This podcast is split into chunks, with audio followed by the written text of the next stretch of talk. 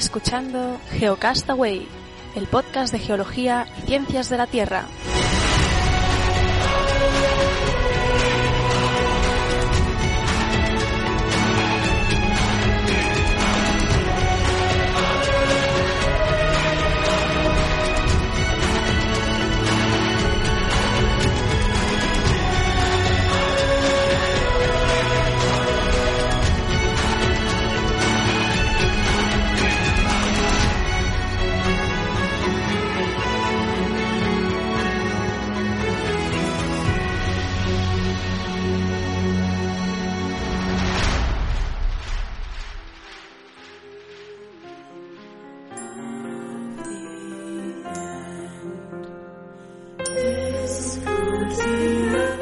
Hola geonáufragos, bienvenidos a nuestro episodio número 68, hoy desde Barcelona con Cha Carlas, iba a decir Charlas. Geo Charlie. Geo Charlie. Tenemos a Carlas hoy aquí al lado de Oscar y Vicen al otro lado de, hoy no del Atlántico, sino de la península, a la otra punta de la península. Vicen, ¿cómo estás? Pues muy bien, aquí solito, porque vosotros estáis ahí, ¿no? Juntos y haciéndolo en... Muy en juntos, directo, porque estamos juntos. compartiendo Eh, micro y eh, estamos juntitos, juntitos. Así que nada, y nada, ya preparando, ¿no? Las cosas de Navidad y a ver, a hacer el, Sí, sí. el, mens- el mensual de diciembre. Sí, hoy estamos grabando a un día para Nochebuena, así que los que nos escuchéis, seguramente nos escucharéis pasadas fiestas, pero felices fiestas a todo el mundo. Bueno, ya cuando editemos voy a poner ahí un villancico. Bueno, sí- siempre en diciembre pongo una música navideña para, para finalizar el podcast y este año no será menos. Bueno, ahora que ha hablado Carlas, voy a presentar. Carlas, ¿cómo estás? Pues bien, aquí en el, digamos que en el techo de tu casa, ¿no? En la Estamos en, el, en la en la guar- guardilla, iba a decir en el zulo, en la guardilla que he pseudo construido en el techo de mi casa para poder hacer estudio grabación de Geocastaway. Hoy estamos haciéndole competencia al otro podcast de ciencia que se llama La Guardilla, pero hoy más que nunca, ¿no? Eh, podríamos decir que estamos en La Guardilla. Exacto, sí. Dedicamos el programa de hoy a los amigos de la guardilla. Nos falta una ventana para que sea una guardilla verdad, pero ya lo conseguiremos. Bueno, en la intro de hoy vamos a hablar del COP21, ¿no? Del, del acuerdo definitivo que se tomó en París. Pero antes, antes, voy a contarme una anécdota, una historia de estas que me gustan. Ya, pues, Las historias de Carlas. Ahora tengo que ponerle la- el piano de fondo, el violín, ¿no? Pues eh, yo estaba viniendo aquí a la floresta, he venido a la floresta para grabar con Oscar y estaba me- para esperarlo porque él todavía no había llegado de trabajar y me he puesto en- a tomarme ahí una cervecita leyendo el periódico y me he encontrado con una alucinante noticia que involucraba a Nicolas Cage, el famoso actor. aunque quizás esta imitación ha parecido más a, a Stallone, ¿no? Sí. Y, y me comentabas, Vicente, que tú ya sabes de qué va, pero yo no tenía ni idea. Y cuando he visto que este hombre había comprado un cráneo de dinosaurio, Este tío es un campeón. me he quedado estupefacto. Y resulta que, eh, bueno, esa compra que él pensaba que era legal, pues resulta que no, que a un, eh, un paleontólogo un poco mafiosillo se la había ventilado de Mongolia y después de una larga investigación han visto que pues una parte de ese gran esqueleto, que es la del cráneo, pues la tenía Nicolas Cage en su casa. Que ya miras tú, ¿para qué quiere este hombre un cráneo de dinosaurio? Que pues, después he visto una lista de cosas que había comprado y no me extraña que tenga problemas todo, económicos. Y pues nada, que al menos el hombre ha accedido voluntariamente a, a devolver este cráneo de, de dinosaurio. Así que bueno, yo me he quedado un poco alucinado con la noticia, pero bueno, cosas más raras debe haber por ahí. Pues seguro. Pero bueno, que está bien que él lo de- cuando lo ha descubierto que lo haya devuelto, ¿no? Sí, sí. Bueno, él pensaba que era legal, porque tanto la, Claro, claro que el sitio él- donde lo compraron, la, la- la casa de subastas, como, eh, como él mismo, te- bueno, tenían los certificados de que era legal, o sea que, bueno, en principio no lo van a empapelar a él, sino que pues al- a este mafiosillo, que creo que era paleontólogo, ¿no? No recuerdo bien, pero creo que era un paleontólogo mafiosillo que, que expolió estos mm, huesos, estos fósiles de, de Mongolia. En fin, de hecha esta anécdota, eh, creo que vamos a pasar a, al, tema, al tema de hoy, al comentario de- del cambio climático.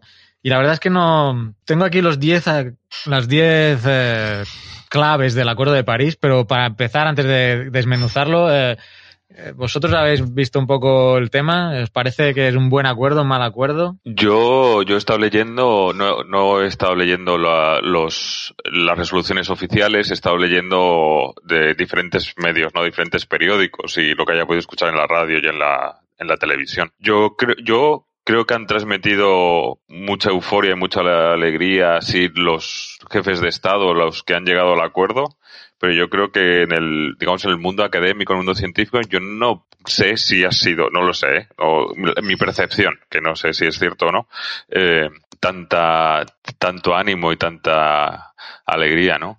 Eh, co- como cualquier otra cosa, son pas, han dado pasos a- adelante, pero creo que faltan muchas cosas, ¿no? El hecho de, sobre todo de las sanciones, muchas cosas que no están claras. Comentamos dos cosas en el, en el semanal, ¿no? Un- por un lado, que en, creo en un periódico eh, inglés británico, creo que decían como que había, habían dado el, el acuerdo del COP21 era el pistoletazo de salida a una carrera en la que nadie había empezado a correr todavía, ¿no? Así que, bueno, hemos llegado a un acuerdo, pero nadie ha tomado ninguna medida todavía, nada concreto, ni ha acordado nada concreto. Y que las previsiones de consumo de petróleo y de carbón por los productores de petróleo y carbón para el 2016 eh, no se han visto modificadas por el acuerdo del COP21, con lo cual quiere decir que mucha influencia no parece que vaya a tener, por lo menos a este corto plazo. Entonces, eh, creo que, que está bien que la gente esté concienciada, está bien que se tenga claro que no puede subir más de dos grados, sino que tiene que ser mucho menos, pero que falta mucha chicha ahí, mucha, no, mucho, mucho tema para trabajar. Yo me, bueno, me he descargado el documento en, español, en castellano, tiene 40 páginas. Prácticamente la mitad es como un preámbulo de buenas intenciones y la parte final del anexo es el propio acuerdo. Me lo he leído, he estado subrayando varias cosas. eh, estaba pensando en comentarlas, pero eh, luego, buscando alguna manera de simplificar el tema, algún, en alguno de los periódicos de ámbito nacional lo tenían un poco ya más resumido, ya como las 10 claves del acuerdo de, París. Y quizá voy a comentar un poco por encima, ¿no? Para los que solo se han quedado con este tema de los dos grados, que probablemente es lo que ha salido más, ¿no? En la, en la prensa.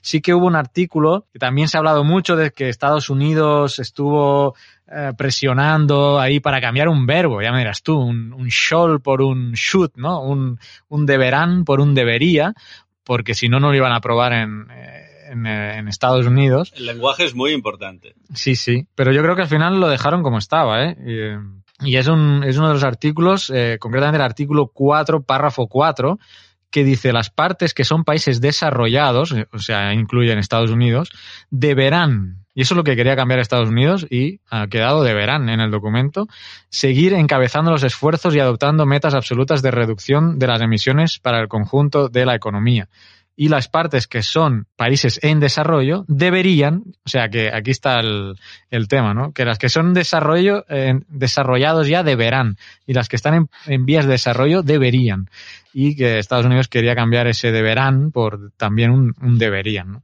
Eh, pues como decía, las que están en, en, vías de desarrollo deberían seguir aumentando sus esfuerzos de mitigación y se les alienta a que con el tiempo adopten metas de, de reducción. En fin, eh, son 27 artículos, eh, casi 40 hojas de documentos. De apasionante lectura, ¿no? De apasionante lectura, pero eh, así en general de no obligación. Y esta es una de las cosas que se, que se quejan. Si os parece, hago ese resumen de 10 puntos clave que he encontrado en, no recuerdo qué periódico era, el periódico creo que era, por mencionarlo, pero bueno, eh, para empezar, el tema de los dos grados, ¿no? Eh, la comunidad internacional se compromete a hacer todo lo posible para evitar que las temperaturas medias mundiales aumenten más de dos grados con respecto a los niveles anteriores a la revolución industrial. O sea, se fijan de, la de, la revolución industrial un aumento medio de, de dos grados. Y si mencionan que eh, hay que seguir esforzándose para limitar ese incremento a 1.5 grados. Así que eso es lo que más ha salido en la prensa. ¿no? Luego, otro de los eh, acuerdos claves, según este resumen de 10 puntos, es que de los casi 200 países miembros de la Convención de Cambio Climático de la ONU, 186 han presentado voluntariamente medidas para el horizonte de los años 2025-2030 para reducir las emisiones de gases de efecto invernadero. O bien, dependiendo del caso, aumentarlas a un ritmo más lento de lo que lo hacen ahora. No será un esfuerzo solo para los ricos, como sucedía en Kioto, sino para todos aquí mencionar algo que comentábamos en el semanal, ¿no? Que no, no es un elemento tajante de tienen que reducir las emisiones, sino lo que hacen es un balance de que las emisiones que uno en país emite más lo que aquí habla de sumideros, más lo que uno quita, ¿no? Tiene que, que, que, que, acordar, que cuadrar, ¿no? Entonces, eh, bueno, pues aunque yo emita mucho, pues si reduzco también mucho, eh, pues está, está bien, ¿no? O sea, no, no me obligo a, a reducir que sería uno de los puntos que más han criticado. Y luego voy a leer aquí una de las declaraciones de ecologistas en acción que me ha parecido interesante. Mm, punto 3. Eh, para mejorar los resultados, el Acuerdo de París crea un mecanismo de revisión de los compromisos también voluntario, para observar si el esfuerzo es suficiente para limitar las emisiones globales y estabilizar las temperaturas. Y bueno, para empezar, se emplaza al IPCC, al, panel intergubernamental del cambio climático, al grupo de expertos en clima de la ONU, a realizar un análisis de la situación en el 2018. Los países deberán presentar un primer balance en el 23 y cada cinco años. Ir, eh, bueno, ir reduciendo ese, ese, bueno, o ir cuadrando ese balance. Eh, porque esto también es otro dato, ¿no? Esto, esto se tiene que firmar el año que viene, en abril del año que viene, esto no entra en vigor ya, esto se tiene que reunir y firmarlo en abril del año que viene y esto empezaría en 2020. ¿eh? Este, esto que se ha firmado ahora en París no es para algo ya uh, inmediato. Iba por el punto, creo, número 3, vamos al 4. Um, em, el tema de verificación, calcular las emisiones de origen antrópico de CO2, desde las causadas por los coches a los de la generación energética, la ganadería o las cementeras, no es fácil, pero cuenta con unos mecanismos estandarizados que pueden auditarse. Hasta ahora solo lo hacían los países ricos, pero se emplaza a que lo hagan también los países en disposición de hacerlo. Esto es precisamente el artículo 4.4 que acabo de leer antes, que ha sido motivo de, que Estados Unidos quisiera cambiar, ese, ese verbo así que bueno, los países en vías de desarrollo pues también van a entrar en eso. Cosa que China pues le ha tocado un poco las narices porque es el primer emisor mundial, ¿no? Les afecta a ellos. Sí. Eh, en cuanto al, punto 5, la obligación, los compromisos de los eh, países de reducción de gases de efecto invernadero no serán jurídicamente vinculantes. Esto es otra de las cosas que se ha mencionado también.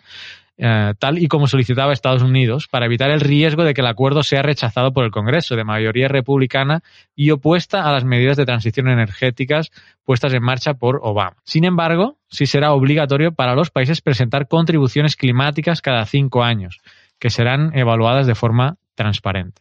Punto 6 habla de pico de emisiones. La comunidad internacional se compromete a alcanzar un máximo mundial de emisiones de gases de efecto invernadero tan pronto como sea posible. Eso a saber cuándo puede ser. Sí.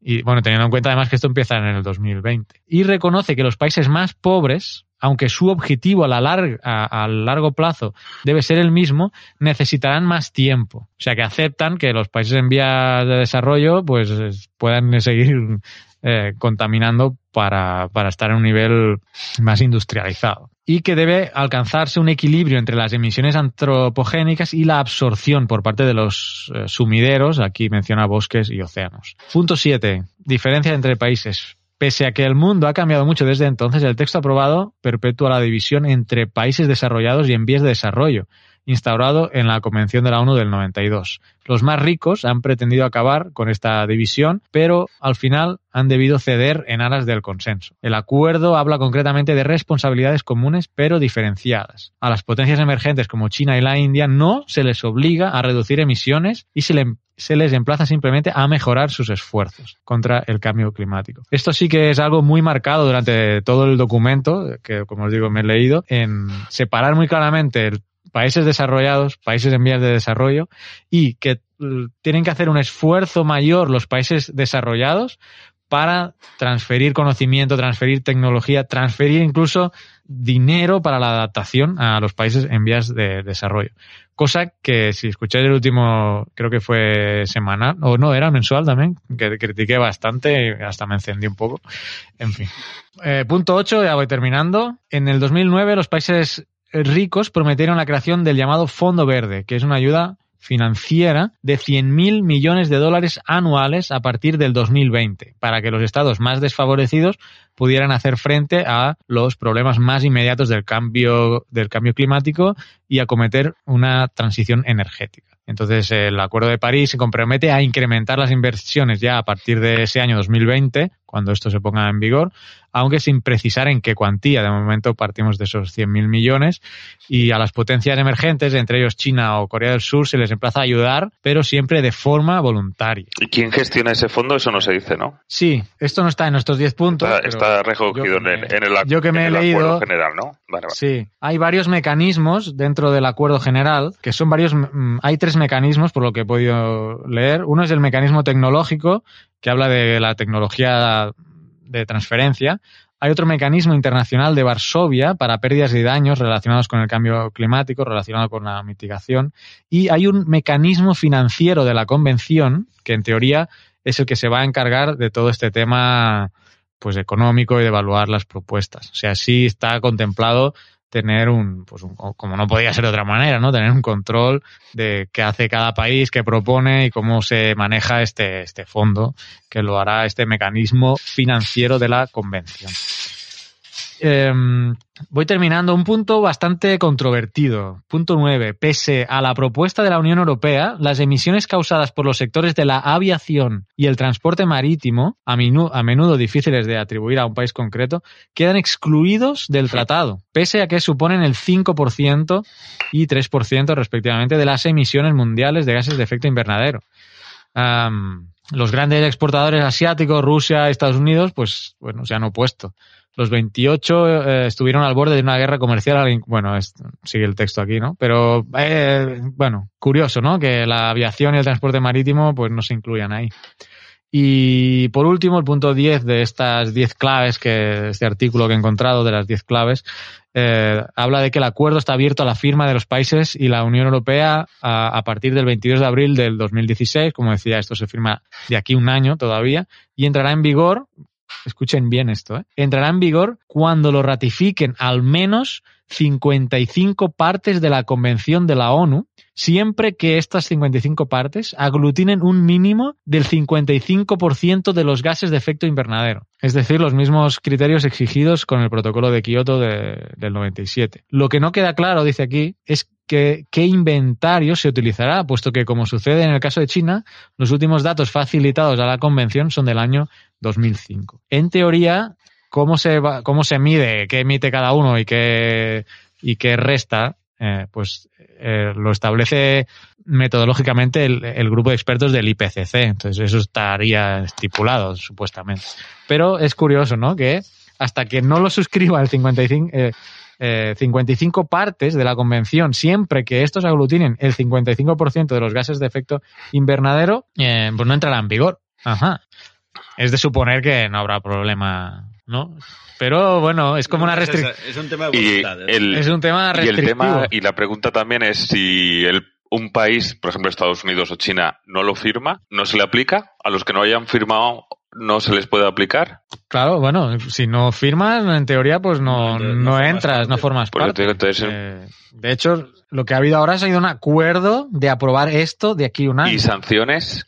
No hay, no hay un organismo que tenga capacidad sancionador para aquellos países que no estén dentro, ¿no? No hay sanciones, no hay sanciones. De hecho, el, pu- no sé qué punto era lo que lo he mencionado, que no, ¿Cuatro? que no era de cumplimiento No vinculante. vinculante. Los, aquí está el, los, los compromisos de los países de reducción de gases de efecto invernadero no serán jurídicamente vinculantes. Más claro, creo que no. Pues eso, Decir. que, que qué pasa, ¿no? Si, pues eso, China, India, Estados Unidos o la Unión Europea, ¿eh? Decir que, que hay una cosa que no le interesa y vamos a seguir con la misma política. Por eso digo que en ese sentido es, ¿no? Parece un poco, pero bueno, Sí, est- esto entiendo yo que hasta que no haya algún día, si llega un, un gobierno a nivel mundial que gestione todas estas cosas, pueda decirle a un país si realmente no está haciendo los deberes eh, aplicarle una sanción o aplicar un algo que genere que obligue que ese país actúe.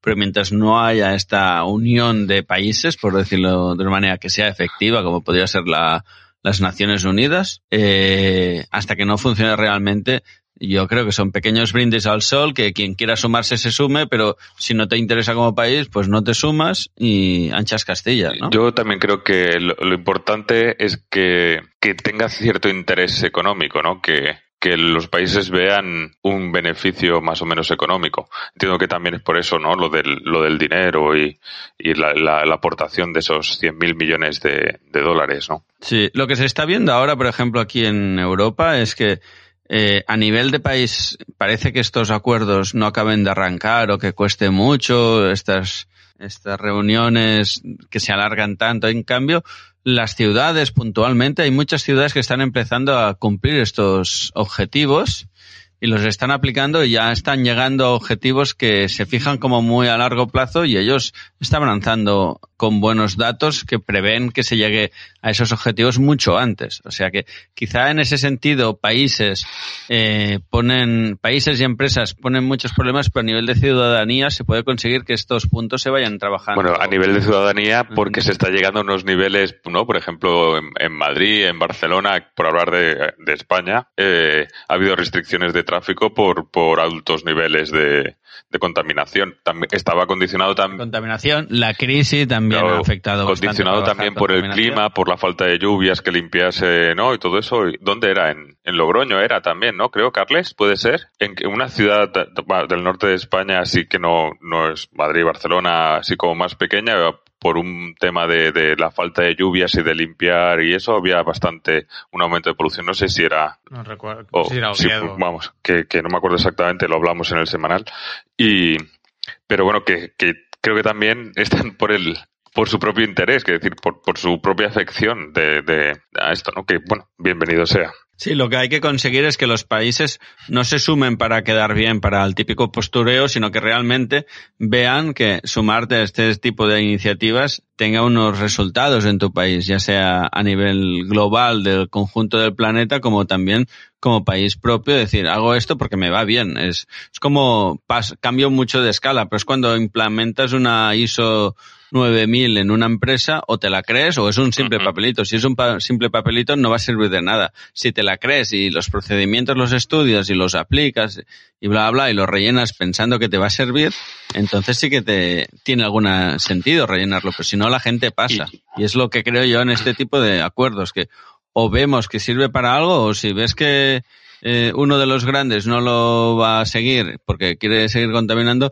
dices, ¿para qué voy a dejar yo de contaminar? Bueno, no? hay que dejar, porque hay que dejar de contaminar, creo que también en el momento en que se consigue desarrollar una energía renovable que, que se está en el camino, ¿no? Entiendo en, en, en I más D más I, pero que sea, que se, que, que sea capaz, digamos, de sustituir eh, con plenas garantías al, a, a, al, al, al carbón y al petróleo, ¿no?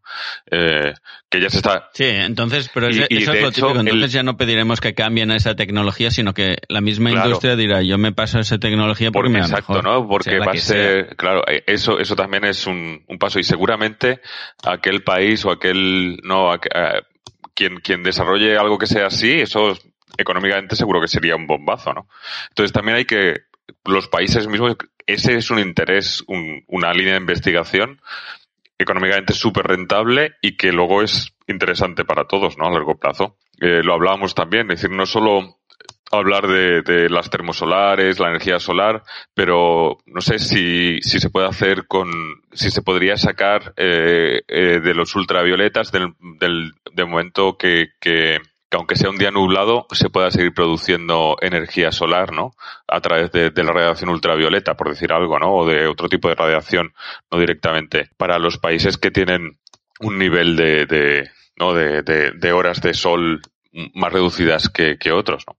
Por ejemplo, que es un- una limitante de la energía solar en muchos países, por decir algo, ¿no? Así a bote pronto.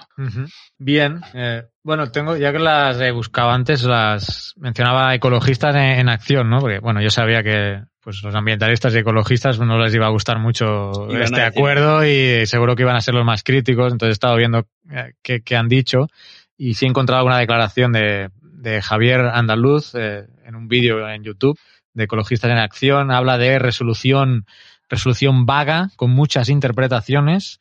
Habla de que no aparece ninguna mención explícita a la descarbonización. El texto habla de compensar las emisiones con los sumideros, tanto naturales como falsas soluciones, dice eh, Javier Andaluz, falsas soluciones como puede ser la captura y el almacenamiento de carbono o incluso la geoingeniería. Y luego menciona precisamente esto que comentábamos de que no incluya lo del transporte aéreo y marítimo y que abre la puerta a trucos contables en el cálculo de emisiones y deja sin amparo luchas como la desinversión en combustibles fósiles y, y el freno del fracking, que, bueno, no es que Vicente no tendría de qué hablar si Sí, el fracking. la verdad es que sí.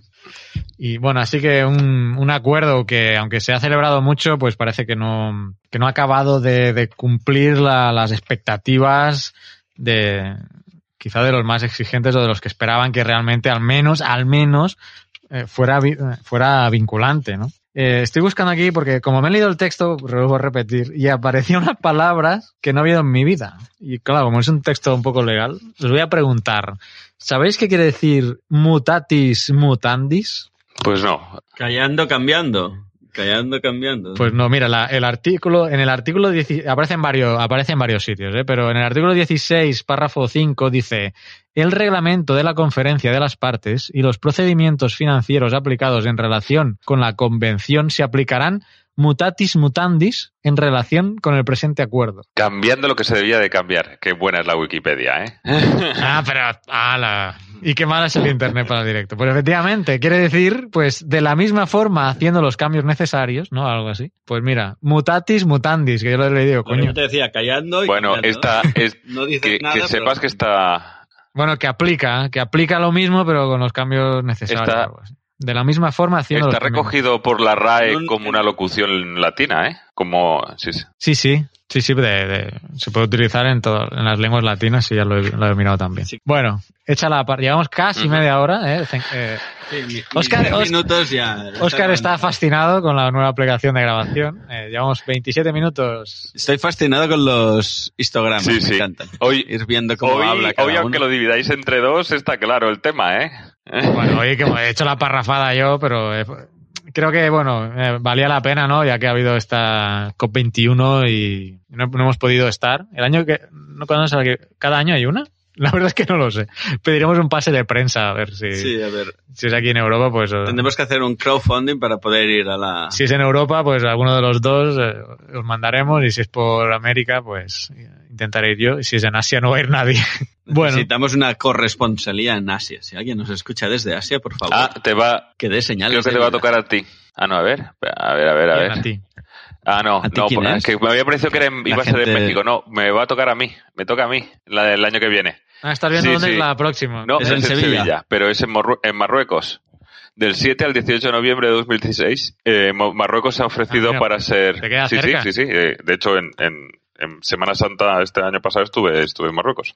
Bueno, pues venga, vamos a empezar a... Lo- Cuando esté abierto el plazo para pedir eh, pases de prensa, nosotros lo pedimos, a ver qué pasa. Um, Que, que en- en, eh, al abrir, al ponerlo en el buscador, me había parecido que ponía México, por eso creía que te había dicho que... Pero luego... Ah, ah, no, en México Pero que se haya ofrecido Sí. no quiere decir que la hayan- se la hayan dado ya. Y luego pone que México será la sede del COP13 de biodiversidad en 2016. No sé. Pero es que es el, el año que viene es el COP22. Entonces no lo sé. Ah, de- ni idea.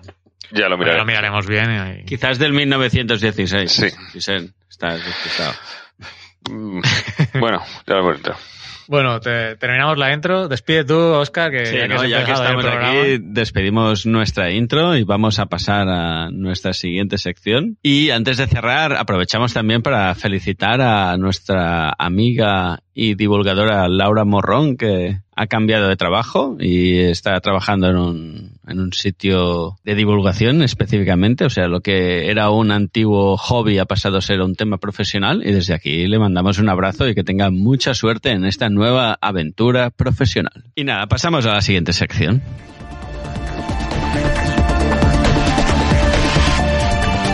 Estás escuchando Geocastaway, el podcast de geología y ciencias de la Tierra.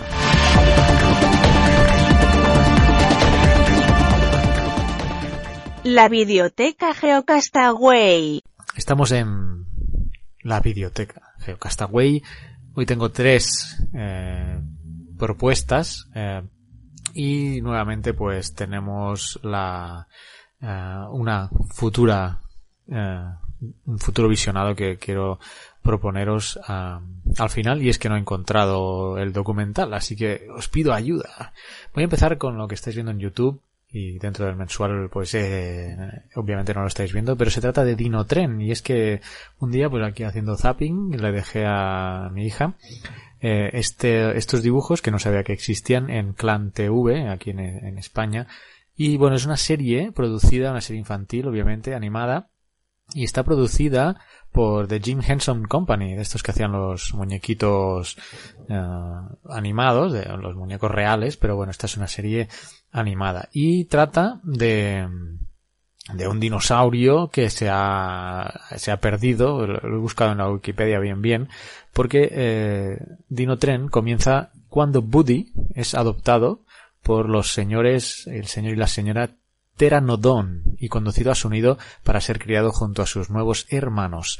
Y luego, bueno, eh, pasan una serie de, de aventuras que siempre asociadas con un, con un tren, con un divertido dino tren que, bueno, es una colorida locomotora, dice aquí en la Wikipedia, que viaja a través del tiempo mientras el revisor, un troodón, facilita datos fascinantes sobre dinosaurios prehistóricos a todos los pasajeros. O sea que también es una buena forma de aprender de aprender cositas. Eh, está en la página web de Radio Televisión Española. He visto que en YouTube eh, también está. Incluso, y ahora no lo tengo aquí listo, pero lo, lo busco en un momento, existe dinotren.es, que no sé yo si tiene carácter eh, oficial, pero bueno, ah, aquí está, dinotren.es donde están varios eh, varios de los vídeos incluso pues están en, en, YouTube. No voy a, bueno voy a intentar ponerlo en la pestaña de videoteca en geocastaway.com a ver si puedo enlazar la, la playlist entera. Pero eh, bueno os dejo con algo del, del, de uno de los de los capítulos de, de este dinotren que bueno para los que tengáis hijos pues puede ser interesante Dada en su nido oyó algo raro y dijo Parece que la hora ya ha llegado. Uno a uno, ahí los ves. Son teranodones. Un, dos, tres. Seréis Tiny, Shiny, dos. Pero Tiny dijo... ¡Mamá, hay uno más! El último bebé era diferente, con dientes, rabo y los ojos verdes. No se parecía a los demás. ¿Acaso es esta de verdad mi mamá? Entonces la señora Teranodon dijo... Esta es tu familia y yo soy tu mamá. Eres diferente y eso te hace interesante. Aquí los dinosaurios somos gente tolerante. Nos vamos, Buddy, de vacaciones desde la estación de los Teranodones. Descubriremos el mundo muy muy bien cuando el revisor nos diga... ¡Todos al tren! Todos al tren. Todos al tren. Todos al tren. Nos vamos todos. Todos, todos, todos, todos. Todos al tren. Todos al tren. Bueno, pues eh, yo qué sé, a mí me ha gustado. Así que eso, si tenéis hijos, pues eh, ponédselo eh, para que pasen un rato si es que ya no lo están viendo porque aquí en España lo da Clan, Clan el canal Clan. Eh, otro vídeo que he encontrado es un vídeo que está en Vimeo que es Introducción a la Geología de Campo. Y bueno, es un mini vídeo de pues un poco de promoción de la tarea del, del geólogo en, eh, en la práctica, ¿no? En la práctica de campo, de la creación de mapas, etcétera. Ah, pasaros a leer los comentarios porque aquí rajan un poco. No sé, a mí no me ha parecido mal vídeo. Eh, es de la plataforma de divulgación de la Complutense de Madrid en principio. Y, y nada, eh, os recomiendo que os... A ver, que si no se superpone aquí el audio. Eh, Os recomiendo que, que os paséis, le deis un, un vistazo, dura, dura unos 6-7 minutos y os pongo un, un, un extracto.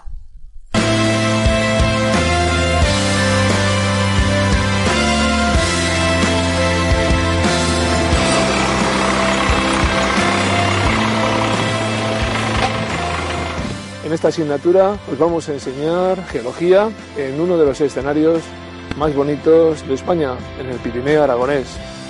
En esta, en esta región de grandes montañas, profundos valles, vamos a mostraros cómo son los elementos básicos que conforman la actividad diaria de la profesión de un geólogo. las rocas, los fósiles, las estructuras geológicas y por supuesto las formas del relieve.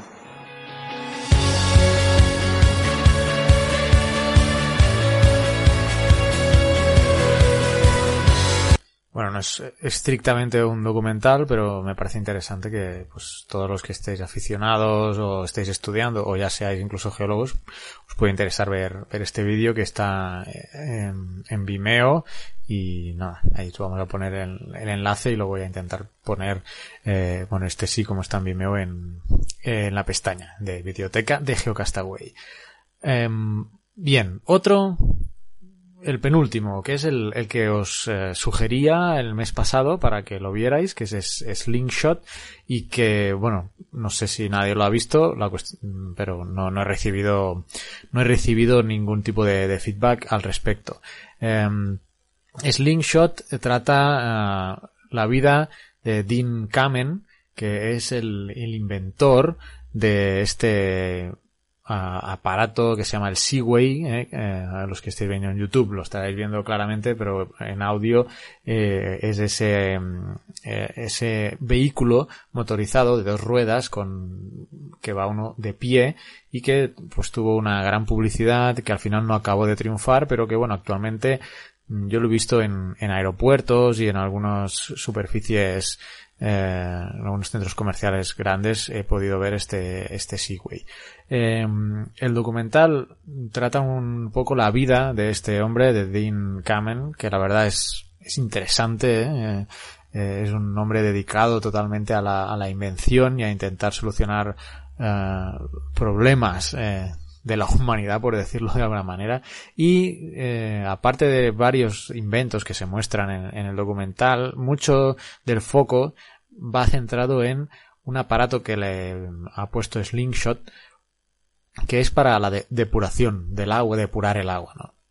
Eh, y bueno, su pretensión es poder utilizar una máquina que limpie el agua, eh, que coja agua de cualquier tipo y la pasándola por un proceso que se describe en el documental, pues salga agua eh, potable, ¿no? Eh, uno de los problemas que menciona él es, bueno, cada tipo de agua requiere de un proceso diferente, depende del problema que tenga. Si tiene bacterias, necesita cloro. Si tiene eh, fósforo, si tiene manganeso, si tiene boro, si tiene cualquier otra cosa, necesita un proceso determinado. Y eh, él quería inventar o realizar un aparato que no importara que tuviera el agua, incluso agua salada, porque también se menciona, ¿no? Agua salada, pues eh, necesito osmosis inversa. Por ejemplo, y eh, parece ser que lo ha que lo ha conseguido en este documental, eh, del cual no quiero destriparos nada más si no lo habéis visto.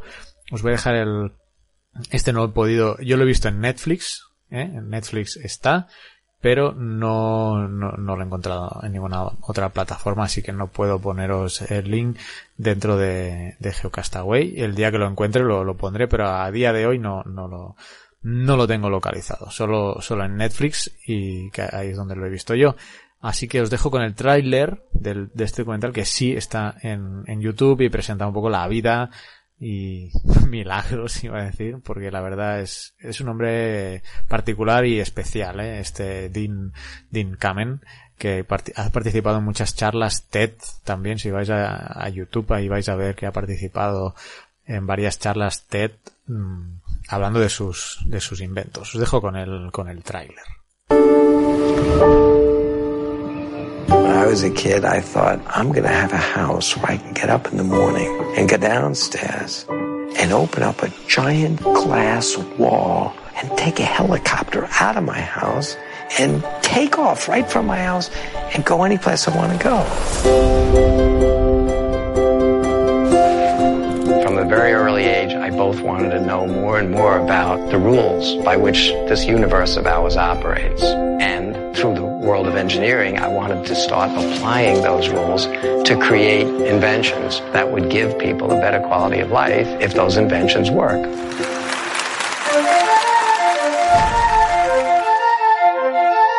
Throughout my life, I only start on projects typically if enough credible people tell me, you're nuts. Because then you know this must be a big problem. What do inventors do? Inventors look at problems, the same problems everybody else looks at, but see them differently. Bueno, también como está en inglés, a lo mejor cuesta más de entender para los que no, no sigáis un poco el inglés, pero bueno, interesante. En Netflix está subtitulado en, en español y muy, muy, muy, muy recomendable. A mí me ha gustado mucho. Y bien, eh, esto, eh, lo último, para terminar. Tengo una serie que ya voy por el último capítulo, pero lo comentaré el mes que viene. Muy buena serie, no la he terminado. A veces os recomiendo solo los primeros episodios de, de alguna serie de documentales o de alguna serie. Esta que ya estoy a punto de terminar, pero no quiero, es una serie de ficcionada sobre un evento real. No quiero comentar nada más. Lo comentaré el mes que viene. Y mm, para terminar, eh, en este, en este mensual quería haber hablado de un, de un documental que, que pillé los últimos 10 minutos eh, aquí en la autonómica de Cataluña que se llama ah, Rutas míticas, la ruta de los dos océanos, o sea, Rutas míticas, la ruta de los dos océanos, que habla un poco de de el canal de Panamá y, la, y el futuro canal que quieren construir en Nicaragua. Y pillé los últimos 10 minutos, entré en la página web de la de TV3, de la Corporación Catalana de Medios Audiovisuales, y eh, ya lo han quitado. Han quitado porque era, estaba solo, estaba disponible hasta el 18 de diciembre.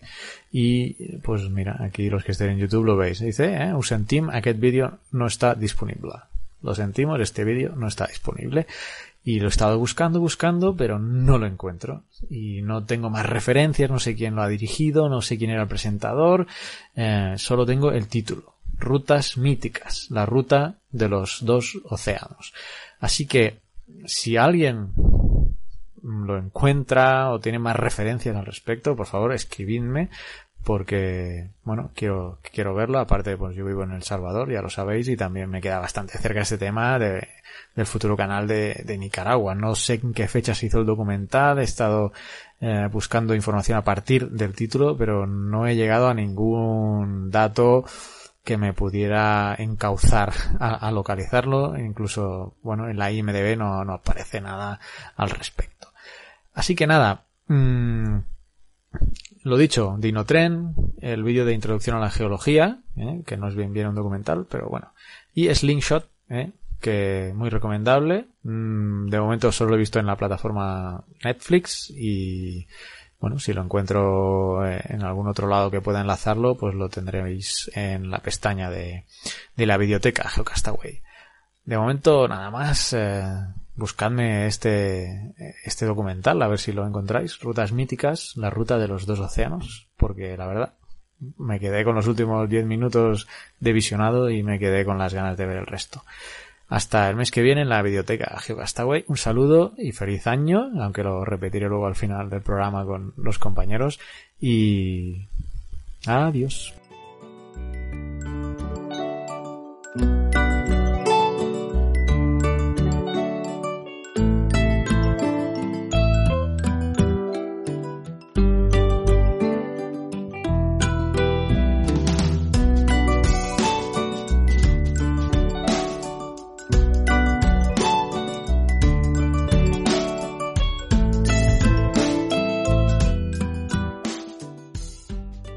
Exploración espacial por Naum Chazarra. Hola a todos. Durante el mes de diciembre el Curiosity se ha movido alrededor de 230 metros sobre la superficie de Marte.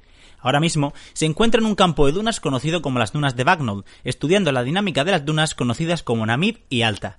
Además de la composición de los granos que forman estas dunas, así como su forma, está comprobando si a escalas cortas las rizaduras de menor escala que hay en su superficie siguen activas tal y como se deduce de las imágenes tomadas desde la órbita del planeta Marte. Este mes tenemos que destacar una mala noticia sobre las misiones a Marte, y es que la misión InSight, que iba a despegar rumbo a Marte en marzo de este año próximo, finalmente no se va a poder lanzar porque su instrumento principal, un sismómetro de alta sensibilidad fabricado en Francia, tiene una fuga que no ha podido ser arreglada a tiempo y por la que el lanzamiento de la misión tendrá que retrasarse al menos hasta 2018. El objetivo principal de la misión InSight era averiguar detalles sobre la estructura interna del planeta Marte gracias al uso de un sismómetro y de una sonda de calor. Aunque no es la primera vez que se envía un sismómetro a Marte, puesto que ya viajaron con las ondas Viking en la década de los 70, la calidad y la cantidad de los datos principalmente limitados por la tecnología de la época y por factores como el viento en la superficie del planeta, hacían difícil la detección de pequeños terremotos en los sismogramas y ponía de manifiesto la necesidad de una sonda dedicada especialmente a estudiar la estructura interna mediante el método sísmico. Pero no todos son malas noticias, y con lo dado del Curiosity se han publicado dos artículos muy interesantes sobre la historia geológica de Marte. La primera novedad es que el Curiosity ha encontrado concentraciones de sílice anormalmente altas en algunos de los análisis que ha realizado en los últimos siete meses. Este enriquecimiento en sílice podría deberse a dos factores principalmente. Uno, que se han ido eliminando los compuestos que van mezclados con la sílice, o dos, depositando la sílice que viene de otro lado, siempre usando como vehículo para ambos procesos el agua, poniendo de manifiesto la importancia de los procesos en presencia de agua ocurridos en la historia temprana del planeta Marte. Además, el Curiosity ha encontrado en una de las rocas llamada Buxin una fase del cuarzo conocida como tridimita, bastante rara en nuestro planeta y que para su formación requiere de altas temperaturas en rocas ígneas o metamórficas, mientras que las rocas que hay en el fondo del cráter Gale se interpretan como depósitos lacustres, por lo que tienen que haber venido de otra parte, ya sea como fruto de la evolución del magmatismo en Marte o por la formación de rocas metamórficas. Otros análisis realizados por el Curiosity han encontrado nitrógeno por primera vez en los sedimentos del planeta Marte, en la forma de óxido nítrico, que podría haber sido liberado por los nitratos, unas moléculas que contienen nitrógeno y que pueden servir a los organismos vivos como fuente de nutrientes, ya que es un elemento esencial para todas las formas de vida conocidas y que forma parte de la estructura del ADN y el ARN. El origen de estos nitratos seguramente se deba a reacciones químicas que se produjeron cuando Marte tenía una atmósfera mucho más densa y había agua circulando por la superficie, ya que, de momento, no podemos descubrir si son de un origen biogénico o no. Ambos estudios ponen de manifiesto la presencia de agua en la superficie del planeta, hablando de condiciones de habitabilidad relativamente buenas en las primeras etapas tras la formación del planeta. Esta vez nos toca también hablar de un tema un poco quizá que nos suene un poco más lejano, y es que actualmente los riesgos de impacto que se estudian principalmente son de aquellos cuerpos que cruzan habitualmente la órbita de la Tierra y que por lo tanto en algún momento podrían cruzarse con nosotros y llegar al impacto pero un análisis de la población de centauros, unos cuerpos de hielo y con diámetros que normalmente oscilan entre los 50 y 100 kilómetros y que cruzan las órbitas de los gigantes gaseosos de Júpiter a Neptuno, podrían resultar un riesgo para nuestro planeta cuando estos, al pasar cerca de estos planetas gigantes, viesen de alguna manera alterar sus órbitas por efecto de la gravedad y que los hiciese caer hacia el interior del sistema solar. Tanto si nos encontráramos ante una colisión directa o a la ruptura de un objeto que pusiese en nuestro camino una gran nube de polvo y trozos de hielo, podrían causar grandes efectos sobre nuestro planeta, desde variaciones durante muchos años del clima e incluso la explosión de estos cuerpos en la parte más alta de la atmósfera y que provocara, pues con la onda de choque, grandes daños en la superficie. Y bueno, para concluir también vamos a hablar de otros objetos menores y vamos a hablar de Ceres. Dos nuevos estudios han publicado y hablan de más de 100 manchas blancas que aparecen en su superficie y que ya habían sido detectadas en las primeras imágenes tomadas por la sonda Dawn conforme se iba acercando al planeta enano. Y es que un equipo de científicos piensa que las manchas blancas son en realidad la sal que sale a la superficie cuando un impacto libera el hielo que hay bajo de la propia superficie y que va mezclado con sales, de tal manera que mientras el hielo se sublima porque no es estable a estas distancias del Sol, la sal sí que se queda sobre la superficie, dejando estas manchas tan características. El segundo estudio, en cambio, afirma que las manchas son en realidad arcillas ricas en amoníaco, haciendo sospechar a los científicos que en realidad Ceres no está en el lugar que le corresponde ni se formó en el cinturón de asteroides, puesto que el amoníaco tampoco es estable por sí mismo a estas distancias del Sol, indicando que Ceres podría haberse formado de alguna manera en el sistema solar exterior, migrando después de su formación hacia órbitas más cercanas a la que está actualmente en el cinturón de asteroides. Y esto es todo por el mes de diciembre. Un saludo y hasta pronto.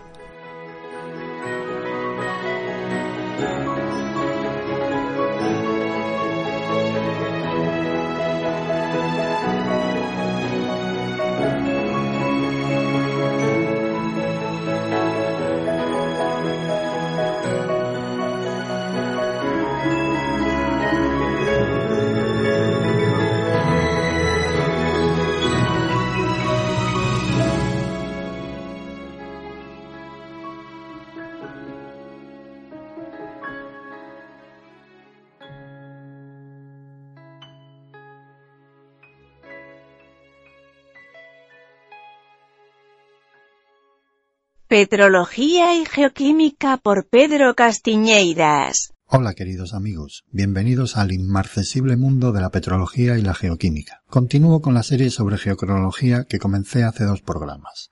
Hoy toca hablar de los principales sistemas isotópicos que utilizamos los geólogos para conocer la edad de las rocas, que son rubidio estroncio, samario neodimio, lutecio afnio, potasio argon y argon argon. El método uranio plomo lo dejo para el siguiente programa. Existen otros sistemas como el renio osmio y por supuesto el carbono 14, pero me voy a centrar en los más comunes. Además, el del carbono 14 lo tenéis perfectamente explicado en uno de los vídeos de Ciencia Express de la Cátedra de Cultura Científica de la Universidad del País Vasco. Os dejo el enlace en el blog de Geocastaway. Comienzo con el sistema rubidio-estroncio. El rubidio 87 radioactivo tiene una vida media de 48.800 millones de años. Sí, habéis oído bien, 48.800 millones de años, casi tres veces la edad del universo, y se desintegra de manera natural a estroncio 87, que es estable. Con esta vida media tan dilatada, el método rubidio-estroncio es más útil para rocas antiguas, de más de 100 millones de años, ya que en las rocas jóvenes el rubidio apenas ha tenido tiempo para formar una cantidad de estroncio que sea fácilmente medible. Por otro lado, estos isótopos se suelen normalizar a un isótopo no radiogénico ni radiactivo del elemento hijo, es decir, que tenga un contenido constante. En este caso es el estroncio 86. ¿Dónde aparece el rubidio? Me extrañaría muchísimo que fuerais capaces de decirme el nombre de un mineral en el que el rubidio fuera un componente principal. O lo que es lo mismo, los minerales de rubidio son tan raros que no son muy prácticos para usarlos como reloj geológico, ya que para ello necesitamos un mineral más corriente que aparezca en muchos tipos de rocas. Por suerte para nosotros y desesperación de los químicos, los minerales no son compuestos químicos puros, y el rubidio tiene la sana costumbre de sustituir al potasio. Por su parte, el estroncio está más a gusto haciéndose pasar por calcio. Pero además, cuando una roca funde, el rubidio se escapa al fundido, es decir, se comporta como un elemento incompatible, mientras que el estroncio tiene preferencia por el sólido, o sea, es compatible. A lo largo de la historia de la Tierra, este comportamiento ha provocado que la relación rubidio-estroncio sea muy diferente en el manto y en la corteza. Durante los diferentes eventos de fusión, el manto ha ido perdiendo rubidio 87, que ha ido acumulándose en la corteza. Esta diferencia se refleja incluso en los minerales de una misma roca ígnea. Al ir cristalizando plagioclasa, el fundido restante se empobrece en estroncio y se va enriqueciendo en rubidio. Así, los minerales más tardíos en la serie de Bowen que, o oh casualidad, son ricos en potasio, serán los que mayor cantidad de rubidio presenten. Más concretamente, la plagioclasa tendrá la menor relación rubidio 87 estroncio 86, seguida de orblenda, feldespato potásico, biotita y moscovita. Como veis, estos son minerales más comunes en rocas ígneas intermedias y ácidas, que será donde mejor podremos aplicar este método. Las diferencias en la relación rubidio 87 estroncio 86 entre los distintos minerales son importantísimas, porque analizando las relaciones isotópicas de rubidio y estroncio en varios minerales de la misma roca, podremos obtener su edad por un método gráfico llamado el método de la isocrona.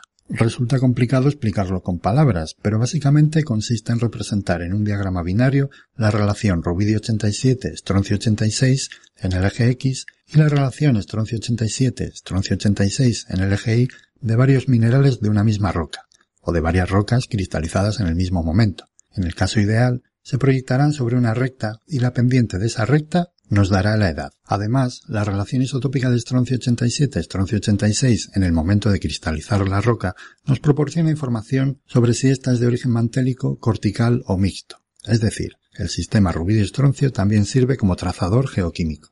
Volviendo a la analogía de los frutos secos de la primera parte de esta serie, el método rubidio-estroncio sería como las castañas.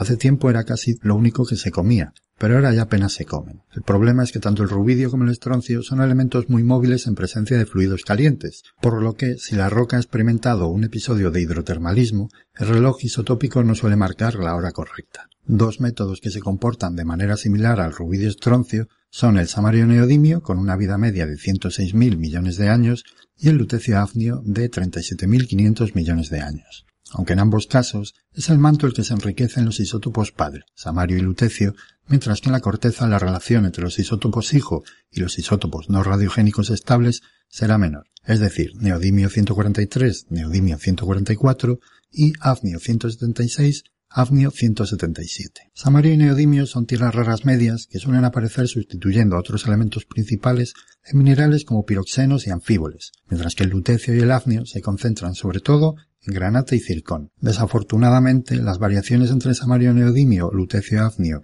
entre dichos minerales no son muy significativas, por lo que el método de la isocrona en estos sistemas no es muy preciso. Sin embargo, con estos métodos se pueden datar rocas básicas y ultrabásicas que no es posible datar mediante otros métodos. En el momento actual, ambos sistemas isotópicos se utilizan más como trazadores geoquímicos que como métodos geocronológicos.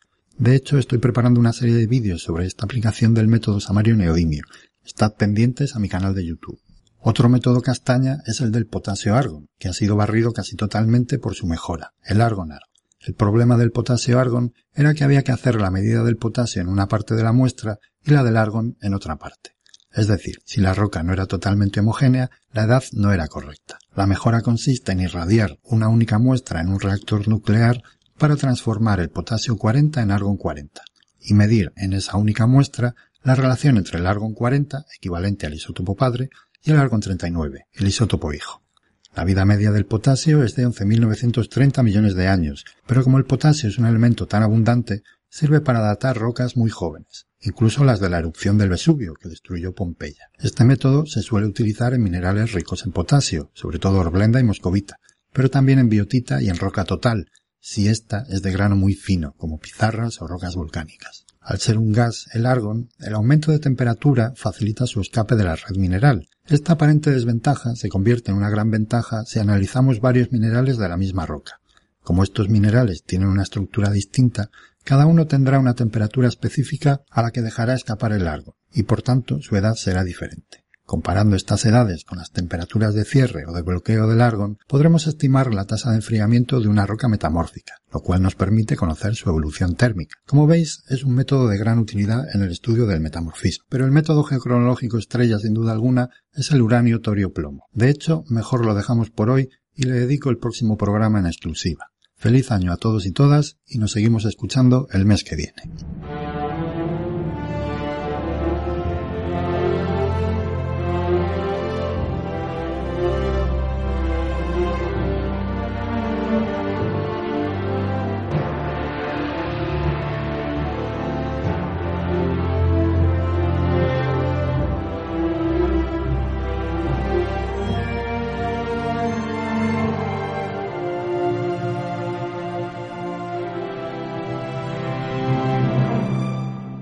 Paleontología con Fernanda Castaño. Hola amigos de GeoCastaway, soy Far Castaño. Este año termina con otra gran noticia que viene desde la provincia de La Rioja, en el norte de Argentina, y nuevamente una de las autoras del trabajo es la doctora Claudia Marcicano. Este trabajo revolucionario data con precisión por primera vez el origen de dinosauria, a través de fósiles que fueron hallados en la provincia de La Rioja. Las fósiles en cuestión pertenecen a los arcosaurios, un grupo de diápsidos que aparecen en el Triásico y que incluyen a los dinosaurios, los cocodrilos y los pterosaurios. Su tamaño era pequeño, de una longitud de entre 20 a 25 centímetros, eran carnívoros, bípedos y muy gráciles.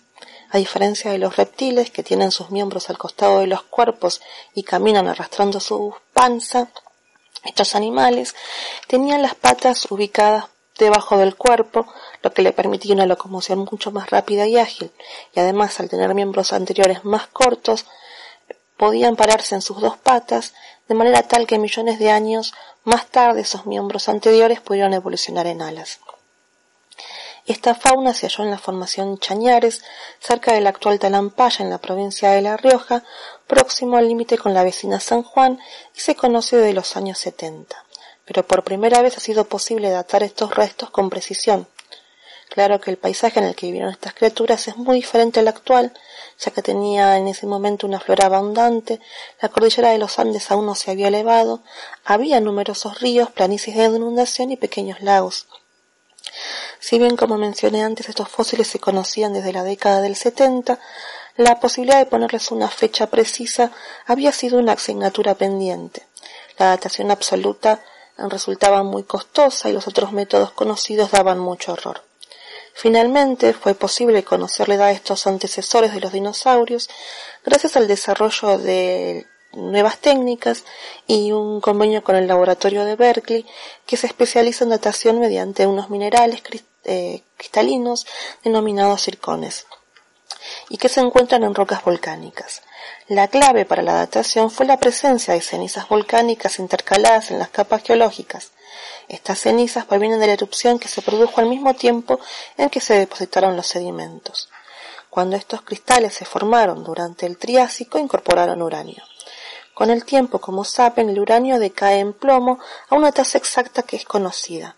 La fecha se obtiene al medir la proporción entre el uranio y el plomo en cada cristal de circón. El estudio se realiza con un espectrómetro de masa, un instrumento que separa los elementos e isótopos por masa y concentración. De este modo, los investigadores lograron determinar la edad precisa de los cristales formados. Además de proporcionar cristales de circones para datar fósiles, las cenizas volcánicas permitieron conservar los esqueletos casi completos y articulados porque la gran montaña de sedimentos enterró estos fósiles con rapidez y ayudó a preservarlos íntegros. La edad de estos fósiles fue establecida en unos 235 millones de años. La formación Chañares, como explica Marcicano, es uno de los pocos lugares del planeta, si no el único, donde los fósiles de ancestros de dinosaurios aparecen articulados. El área constituye un cementerio de características únicas que se encuentra geológicamente por debajo de Ichigualasto, una reserva muy famosa a nivel mundial, ya que allí se han encontrado los dinosaurios más antiguos como el famoso Rarasaurus ichigualensis.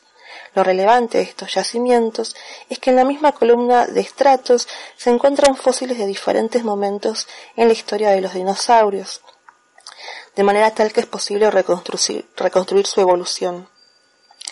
Esto es único porque en otros lugares de Gondwana se tienen diversas faunas en distintas regiones, por aquí lo tenemos todos en una misma cuenca. Los precursores, los primeros dinosaurios y en los estratos superiores, los grandes dinosaurios ya diversificados y diferenciados en este, grandes grupos. Lo relevante de este yacimiento también es que nos permite eh, precisar que el origen de los dinosaurios eh, y su mm, evolución fue relativamente rápida.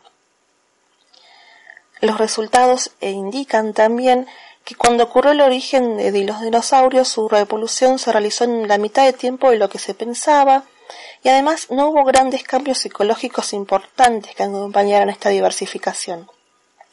Lo que debemos investigar ahora es qué fue lo que condujo a este grupo de animales a ser tan exitoso y dominar nuestro planeta en los siguientes millones de años. Para finalizar, me gustaría desearles un feliz, un feliz fin de año. Espero que hayan visto el despertar de la fuerza. Visiten mi blog en paleonardish.wordpress.com y como siempre que la fuerza los acompañe.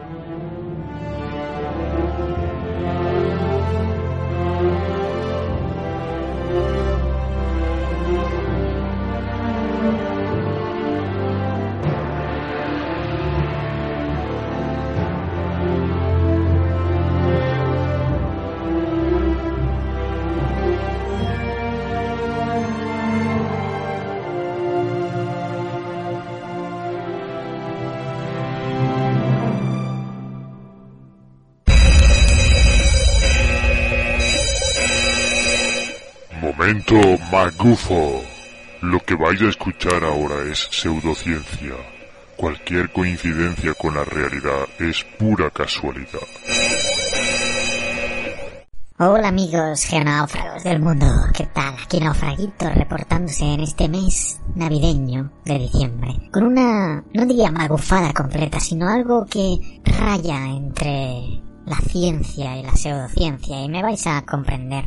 Estoy hablando de la predicción de terremotos. Y lo digo así porque está habiendo esfuerzos, esfuerzos importantes para poder llegar en un futuro a poder predecir un terremoto. Aquí hay un leve matiz entre predecir y pronosticar, ya que como en una entrevista hace meses en el programa que realizó Carles, el estudio estadístico de los terremotos ya existe y es muy afinado poder pronosticar de forma estadística el tiempo y la magnitud en el que un terremoto puede producirse. Sin embargo, cuando hablamos de predicción, ya estamos situando el dedo en la fecha exacta y la magnitud exacta en que puede suceder un terremoto. Hace poco un estudio ha salido en la revista Science Magazine recogiendo una presentación realizada en la Unión Geofísica Americana donde un geofísico japonés, Kosuke Heki, un geofísico de la Universidad de Hokkaido en Sapporo, en Japón, eh, planteó planteó que una alteración en la ionosfera, concretamente sobre Tohoku, unos 40 minutos antes del terremoto de magnitud 9 que hubo en el 2011, pues una, como decía, una alteración en la ionosfera se produjo y que eso podía usarse ¿eh? como indicador de que un terremoto iba a pasar. Algunos geofísicos pues están investigando esa línea de predicción, pero también hay otros muchos escépticos que no creen que esto pueda ser de utilidad.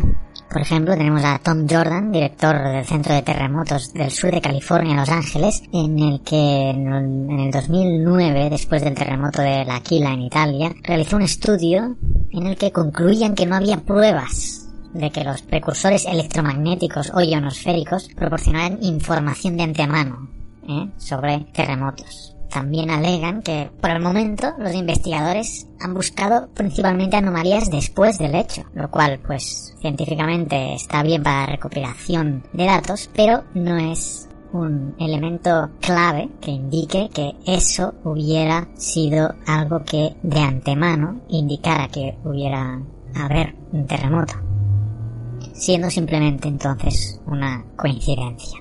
Así que recojo este artículo del Science Magazine para adentrarme en otros tipos de técnicas de predicción. Algunas obviamente son pseudocientíficas y no requerirían mayor atención. Tenemos por un lado el radón, la concentración de radón en el suelo ha sido utilizada de manera experimental para ubicar fallas geológicas cercanas a la superficie, ya que la concentración es generalmente más alta sobre las fallas. Algunos investigadores, a raíz de eso, han tratado de probar que las concentraciones elevadas de radón en el suelo o los cambios rápidos en las concentraciones de radón en el suelo o también el agua subterránea pueden servir para predecir terremotos. Aquí, al igual que el tema de la ionosfera, en muchos casos estas mediciones se han realizado a posteriori, después del evento sísmico, no se puede establecer esa vinculación directa. Luego tenemos el método Van. El método Van es un método experimental de predicción de terremotos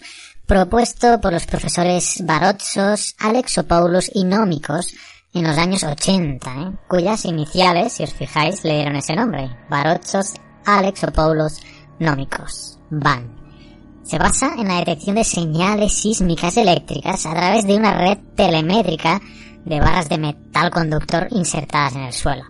El método se origina en las predicciones teóricas de este profesor Barotsos, eh, que es un físico de la Universidad de Atenas. Ahí queda eso. También tenemos la predicción por sismos iniciales. muchas veces los sismos más fuertes en magnitud vienen precedidos por temblores de magnitud media. Un incremento de la actividad de sismos permitió la evacuación exitosa un millón de personas un día antes del terremoto de Haicheng en el año 75 en China.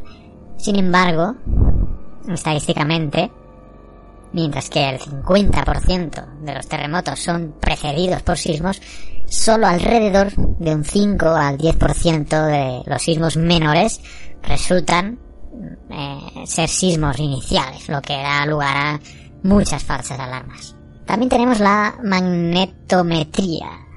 Esto, según Thomas Unger, un solo magnetómetro se puede usar para detectar la dirección de la cual proviene la corriente, el punto donde probablemente se produce el hipocentro de un movimiento sísmico.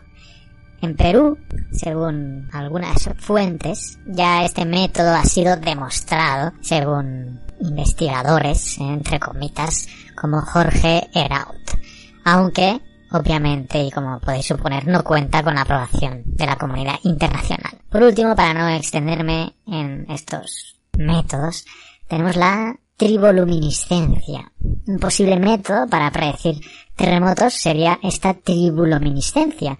Estudios del Instituto de Investigación Nacional Industrial de Chugoki, llevados a cabo por Yoshiko Kawaguchi, han mostrado que al fracturarse, el dióxido de silicio libera luz roja y azul por un periodo de unos 100 milisegundos. Kawaguchi lo atribuyó a la relajación de las uniones libres y de los átomos de oxígeno inestable que quedan cuando estas uniones, estos enlaces de oxígeno y dióxido, dióxido de silicio se rompen debido a las tensiones dentro de la roca.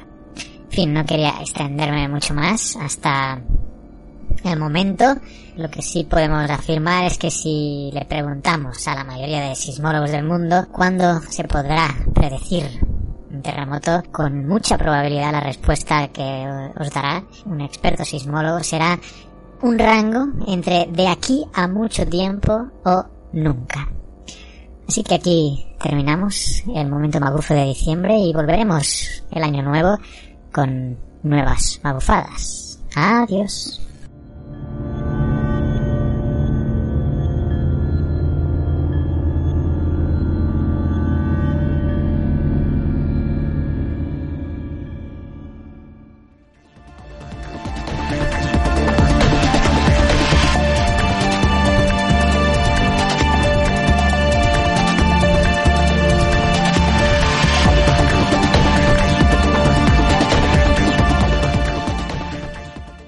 Con el cierre. Hoy empiezo yo. Voy a empezar también por temas de, agenda y de tiempo.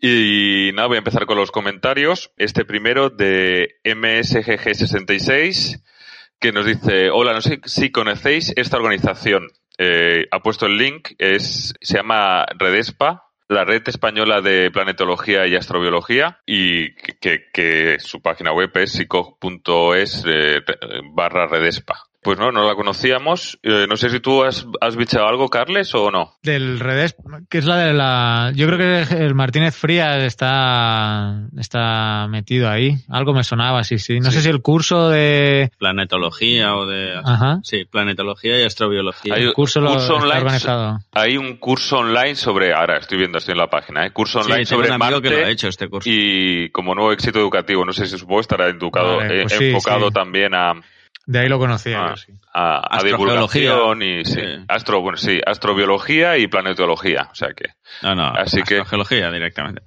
Y nada, dice que periódica, continúo con el comentario, dice periódicamente envían noticias y ofrecen también cursos de geología y astrobiología. Eh, ahora calientan motores con un curso el próximo verano en Azores. Eh, saludos a Mario García. Así que, pues nada, muchas gracias Mario y creo que, que está bien, eh, que está, está, tiene muy buena pinta y, y habrá que seguirlo.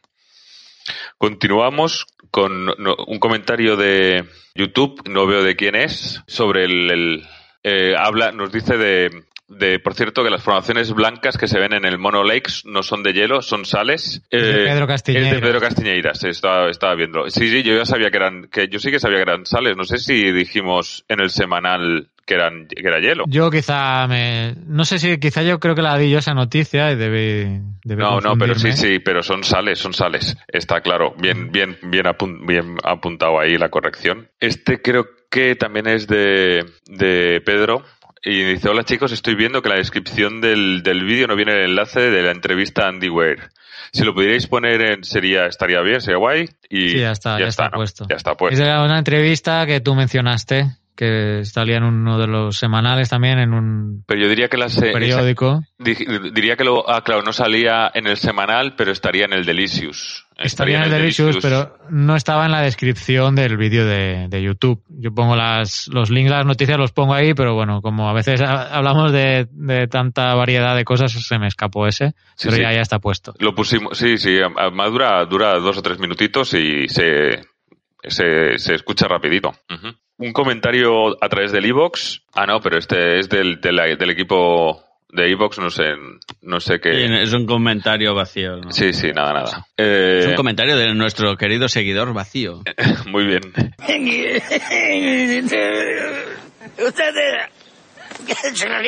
de José Casanova, eh, que nos dice que escuchando el formato semanal, a mí no me importan las referencias al vídeo, dice, suelo escuchar muchos documentales de Evox, eh, solo escuchados, y bueno, que felicidades por los programas y por el reconocimiento público, y saludos. Pues nada, muchas gracias.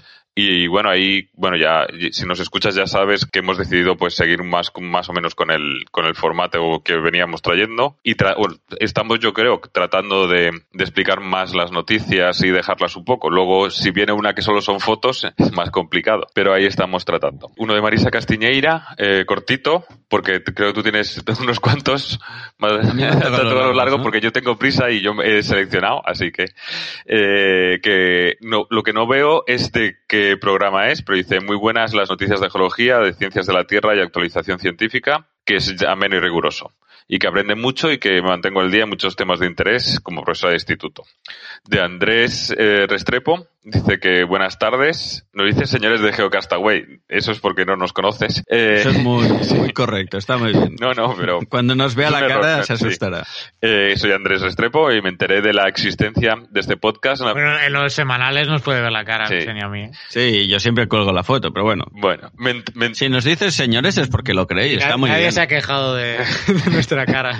Bueno, me enteré de la existencia de este podcast navegando un poco por TuneIn, eh, radiociencia.es y me, y me he enganchado al asunto. Actualmente soy estudiante de Ingeniería Geológica en la facultad más pre- prestigiosa de Colombia, Facultad de Minas y Energía, Universidad Nacional de Colombia. Y junto con un profesor y un compañero hemos venido escuchándolos y nos gustaría sugerir un, un tópico que es de mucho interés entre la comunidad universitaria y en particular para los ingenieros geólogos, que estamos en formación y es el vulcanismo. De nada les servirá seguro, pero nos ha parecido tan interesante el trabajo que hacen que andamos en cuanto evento académico, clases, conferencias y hasta familiares aficionados al tema, sugiriendo que los escuchen. Hombre, claro que, que nos servirá, nos hace mucha ilusión y nos gusta mucho y, y nos sirve un montón. Finalmente, quisiera que nos dieran eh, una opinión sobre un programa académico que vincula la ingeniería y la, y la geología. Yo, un programa de ingeniería y geología, Ahora mismo no, de hecho es que de geología hay poquitos y no sé, y sobre el tema del vulcanismo, la verdad es que los volcanes siempre es un tema, bueno, nosotros siempre, siempre damos alguna noticia de vulcanismo, alguna en, en los semanales. Ya intentaremos montar un episodio hablando más específicamente en vulcanismo. Creo que alguna vez habíamos hecho algo, hablando de memoria, pero sí que podíamos montar. Ya que tenemos a Carlas que vive al lado de un volcán, que nos explique cómo son los volcanes, ¿no? Sí. Se lo vamos a pedir. Se lo vamos a pedir a Carlas. y a Hombre, tengo un vídeo ya en YouTube de una subida. Por ¿eh? eso, yo creo que la- las, yo es lo que iba a recomendar, el vídeo ese de YouTube, ¿no? Pero bueno, que es más eh, el tratamiento un poco. Pero ahí solo explica la subida al volcán y un tipo de volcanes, así Sí, que sí. mejor que Carlas, que es un volcanólogo experimentado y vive en un país de volcanes. Bueno, vulcanólogo experimentado. Eso es, eso, eso es para que quede bien, para que quede serio. Pero podemos hacer, intentar hacer un, un mensual un poco dedicado a volcanes, va. Sí, que además no están. No sé si va a salir o ha leído, alguno ya nos reclama, o fue el mes pasado, ¿no? Volver a los a las a las secciones temáticas. Ah, ves, explicando ves. algo. Yo creo que habría que buscar, yo lo estaba pensando, yo creo que habría que buscarlo y que cada tres meses o así, cada de cuando en cuando, preparar un tema, no para todos los mensuales, pero de cuando en cuando sí se puede hacer como un monográfico Sí, ya buscaremos. Hombre, los tres primeros, yo creo que quedar con Naún, quedar con Fernanda, quedar con Pedro y desarrollar uno de los temas que ellos son expertos, ¿no? Eso sería. Serían los primeros, sí. Para empezar, yo creo que lo tenemos Y más luego, luego tenemos de, de hidro, de hidrogeología, tenemos también que hemos tenido di- diferentes peticiones y el de vulcanismo también sería, estaría ahí a Sí, tener en yo hace tiempo que quiero hacer la sección de hidro, pero me falta tiempo. Pero hay una intención de que haya una pequeña sección de hidro y podemos meter una sección de vulcanos también, o sea. No te tires piedras Yo, sobre tu claro. tejado Yo- porque ya, te la- ya te dieron un palito un par de días el mes pasado. Yo, yo sí que, yo sí, Pero bueno, que, que quede. Cada uno tiene su manera de ser. Yo voy proponiendo cosas. Luego no hacemos nada, pero estamos yo ahí. te digo, yo creo, propositivos. algo hacemos. yo creo que cada, eso, cada tres o cuatro meses sí que podemos hacer un monográfico y desarrollarlo y, y en vez de tratar un, un tema como de actualidad, pues eh, tratar de, pues eso, como dices tú, ¿no? Empezando Bueno, con Pedro. lo trataremos en el Consejo de Administración de Geocastaway. El anual, Y- ¿no? El- la y- reunión anual. Que si estáis los dos juntos, Exacto, ya la- sois dos contra uno. Ya decidéis. Ya, eh, hoy, hoy mismo es la reunión anual. Vamos a decir lo que nos dé la gana, Carlas. Tenéis, tenéis mayoría. Si, si fuéramos si fuéramos una asociación, hoy sería el día de asamblea. ¿no? Asamblea Nacional. Pero bueno, y voy a terminar estos comentarios con Venga, uno de, terminamos. de Bené Gesserit, espero haberlo dicho bien y si no, pues mis disculpas, y que este podcast es uno de los mejores en divulgación científica, si no el mejor, gracias. Gracias, gracias. ¿Está hablando de nosotros? Sí. Lleva, lleva las ciencias de la Tierra al público general con amenidad, pero también cómo se llama? de forma Bene. rigurosa. No es Y familia. ahora viene, No, viene este está, va dedicado a ti, Oscar, ¿eh? No, muchas gracias, eh, Sí, sí. Bene Gesserit. Muchas gracias. Eh, algunas de mis secciones preferidas son la, la de exploración espacial y la de las eras geológicas, aunque ya no la tienen. ¿eh? Estaría bien recuperarla de alguna otra forma o alguna sección de lecciones de geología más o menos formal. Piden que vuelva a la sección de eras geológicas. Estoy muy a favor. Esto lo tendríamos que tratar. Espera, espera, espera. Aseguro que no es familia mía, pero me parece muy bien. Puedo certificar que no tiene ninguna vinculación ni afectiva ni de, de ni afectiva sí porque te aprecia, te aprecia. Que te proponga alguna era en concreto. Yo creo que podemos hacerlo eh, Bajo- era o- geológica a la on, carta. on demand, ¿no? Va- On demand. Que- Sí. A quienes envíen. Yo quiero saber sobre... Como el tiempo en la carta, ¿no? que me Eh, puedo inventar el nombre más raro que... ¿Qué tiempo hará el sábado por la tarde, no? Pues, ¿cómo era en el Mesozoico la situación de la península ibérica? ¿no? Y ahí explicar. No, el, el- un piso, un piso, el César Augustiense, una cosa así, o el, una, Sí, algo muy una divertido, cosa así. ¿no? Sí, de eso no sé si habrá mucha info. Porque, ¿te acuerdas? Cuando hacíamos Sí, la sección había algún piso que... Lo- no ta- y no tan dejamos de hacer la sección porque ya hicimos el recorrido arriba y abajo. Empezamos de abajo para arriba y luego de arriba para abajo. Pero cuando llegamos a los pisos ya nos costaba encontrar información de fácil acce- acceso. Y una cosa que intentamos aquí en Geocastaway es buscar información que no tenga temas de copyright y estos tole- temillas Peliagudos, legales. prole- peliagudos, gracias. Y por eso dejamos, cuando llegamos a piso ya dijimos, no hacemos más, pero bueno. Lo- y luego ya... Eh, si a mí me lo piden, yo... Y luego ya las definiciones de los pisos igual también son cosas muy concretas, igual tienen que ver con, no, pues con una, una combinación igual de, de foraminíferos muy concreta, muy cosas así, igual es dema- también tiene que ser técnico y... Pero bueno, yo vuelvo a decir ¿no? que es una gran fuente de inspiración para encontrar nombres de mascotas, ¿eh? La tabla geológica. Bueno, Mi, mi perro, eh, no sé si lo he mencionado ya, pero... A mí no me suena que tu perro sea... ¿cómo es? No, mi perro se llama Devon. Ah, es verdad, Devon. Ah, ¿Y tu vaca se llama Jura o no? no, no tengo vaca desde mi cuñado y no sé, creo que no tiene nombre. Pero da buena leche.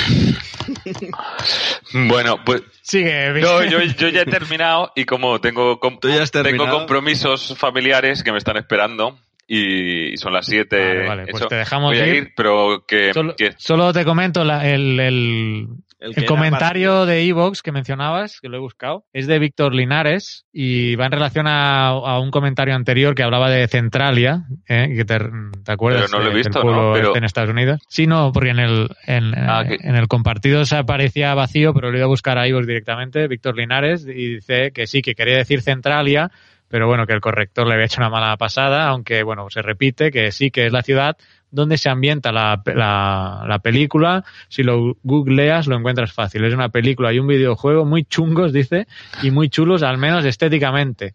Hay algunos fotógrafos que han hecho eh, cosas muy chulas allí. Recomiendo buscar imágenes por internet. Yo, yo de fotos he de decir que las que más me han gustado, que las pusimos en el, en el Delicious, era la, el 2015, el año de los de volcanes. Creo que hay unas fotos para todos aquellos que os gusta la geología eh, de, y para los compañeros de, de Colombia, ¿no? Para Pedro Restrepo, si no me acuerdo, no, Andrés, Andrés Restrepo. Esas fotos me parece que son súper espectaculares. No sé si tienen algún filtro, tienen alguna cosa, pero son increíbles. Algún filtro. Seguro, ¿no? pero... Y del Etna, estos días Sí, han sí, sí. de de- bueno, y, en, Nicaragua el Momotombo, eh, había de los últimos, ¿eh? Pero bueno. Así que nada, desearles a, desearos a, a todos, eh, a vosotros dos y a todos nuestros oyentes eh, felices fiestas, muy buena entrada del año y un año y que sigamos difundiendo la palabra geológica un año más.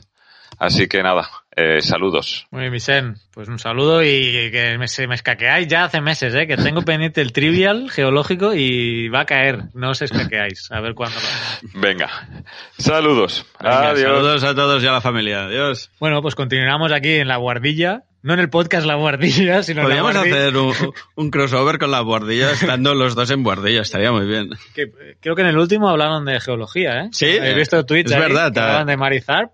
Y sí, y estuvo de invitada y Cutram no. Sí, sí, y Cutram en, en Twitter. Muy bien. Bueno, seguimos con los mensajes. Tenemos un mensaje de Pedro Antonio Lázaro. Nos dice, hola a todos, vaya sorpresa me habéis dado. Es el ganador. Claro, como tuve que grabar yo solo el concurso porque sé que estabais mal de tiempo, pues me tiré a la piscina y hice yo solo el concurso de las fotos Geocast verano. ¿Y qué, qué aceptaste? ¿Como premio el que te había untado más o cómo funcionó? No, no, fue random.org, había Ah. 18 fotos. Tenemos un... Excluí familiares y amigos, incluido tú, porque no, no podía ser que ganara. familiar y amigo. Me parece bien, me parece bien. Así que, y bueno, ya veo que escu- escuchó el programa y bueno, nos comenta. ¿Qué nos comenta? Pues nos dice, muchísimas gracias. Últimamente llevo vuestros podcasts un poco retrasados. Dice que no da al abasto con todos los que sigue, normalmente de ciencia. Eso está muy bien, nos gusta que la gente escuche de ciencia. Y dice que ya ni se acordaba del concurso fotográfico del verano, barra comillas nosotros casi que tampoco. Así que nada, eh, contentos de que te haya tocado y eh, dice, según ibais comentando las fotos recibidas, empecé a dudar si llegué a enviar la suya hasta que, hasta la mía, hasta que por fin me nombrasteis en la última posición y de pronto, ¡pumba! Premio. Así que muchísimas gracias de nuevo. Me encantan vuestros podcasts. Os escucho desde hace un par de años, por lo menos, y tengo que deciros que cada vez lo hacéis mejor. Eso está bien. Si fuéramos para atrás sería un problema. Está bien que vayamos a mejor. Quizá podríamos ir a mejor como los del clima que comentábamos, el horizonte, donde nos ponemos el límite, pero bueno, vamos avanzando. Bueno, ahora estoy contigo aquí, tienes una tabla. Sí, tenemos una tabla de sonido. Una mesa de sonido, un micro, y bueno, estamos Sí. mejorando el equipo. Falta cambiar al locutor y ya está, pero el resto, el resto lo tenemos muy bien. El locutor lo digo por mí, no por Carlos ni Vicente. Faltaría más. Eh, como normalmente nos oye en el coche, dice con los atascos de Madrid tiene bastante tiempo. No puedo disfrutar de los, de los semanales por YouTube. Desde pequeño, en el pueblo de mi padre, me ha encantado buscar fósiles y ahí están por todas partes. Dice que son del Jurásico y siempre me ha llamado la- mucho la atención la geología y fue una de las opciones a la hora de empezar la universidad hasta el último momento. Finalmente cambió, buena idea, y sigo relacionado. Estoy pensando laboralmente. Dice, Aquí difundiendo la palabra geológica y tú sabes con ese comentario. sigo relacionado, pues soy ingeniero de caminos y me ha tocado hacer unos pocos túneles, ¿ves? Le gusta la geología, escucha, nosotros difundimos la palabra geológica, pero a nivel profesional ha sabido O sea que- orientarse un poquito mejor que nosotros. Digamos que la, la ingeniería geológica, que tiene bastante que ver con geología pura, ¿no? Tiene más salida Sí, aunque él es, eh, puen- es inge- geólogo, sí. hay ingeniero de, de puentes y caminos, ¿no? sí, que no dice nada de túneles, ¿eh? No sé si ¿El qué? tendrán competencia los de ingenieros de puentes y caminos para hacer túneles. Pues no sé. Esta es la broma de la semana. Tú se da cuenta que así no, que no va bien. Ya está. Hay que incluir eh, túneles. Habría, sí, ¿no? Tendría que decir canales, puertos, puentes. largo, Sí, eh, sería una carrera demasiado larga. Dice que muchas gracias de nuevo por el premio y sobre todo por vuestro esfuerzo en preparar estos magníficos podcasts que tanto nos hacen disfrutar. Y dice, ah, se me olvidaba, para premio elige el curso de Google Earth. Así que un fuerte abrazo y como dice Fer, que la fuerza os acompañe. Muy bien. Así que muchas ¿Ya has ido a gracias. ver Yo aún no he ido a ver. Wars? El- ayer me lo preguntó un amigo y me dice, ¿qué? ¿Ya lo has visto? Y dije, mi nivel de friquismo llega a esperar tres años o cuatro que salga en, en televisión o no Tres sé. años o cuatro. Y ya, ya lo veré, no sé. Si alguien me dice que es muy, muy buena y que no me la puedo perder, iré a verla, pero me cuesta ir al cine con tanta criatura por el medio, o sea que... Muy bien, pues le damos las gracias. Sí, le damos las Y ya le gracias. envié el, ya le envié el link. Ya está enviado el curso de Google Earth Pro gratuitamente. Tenemos, Igual, igual que todos los que se suscribieron al boletín, pues también, en también tiene el Google en el boletín de diciembre iba el link para hacerlo gratis. ¿Qué más? Tenemos un mensaje de Bernacho, de José Berna Josep Bernacho. María Bernacho. Sí, ¿verdad? Nos enviaba unos links, ¿no? De- Sí, nos enviaban unos links de...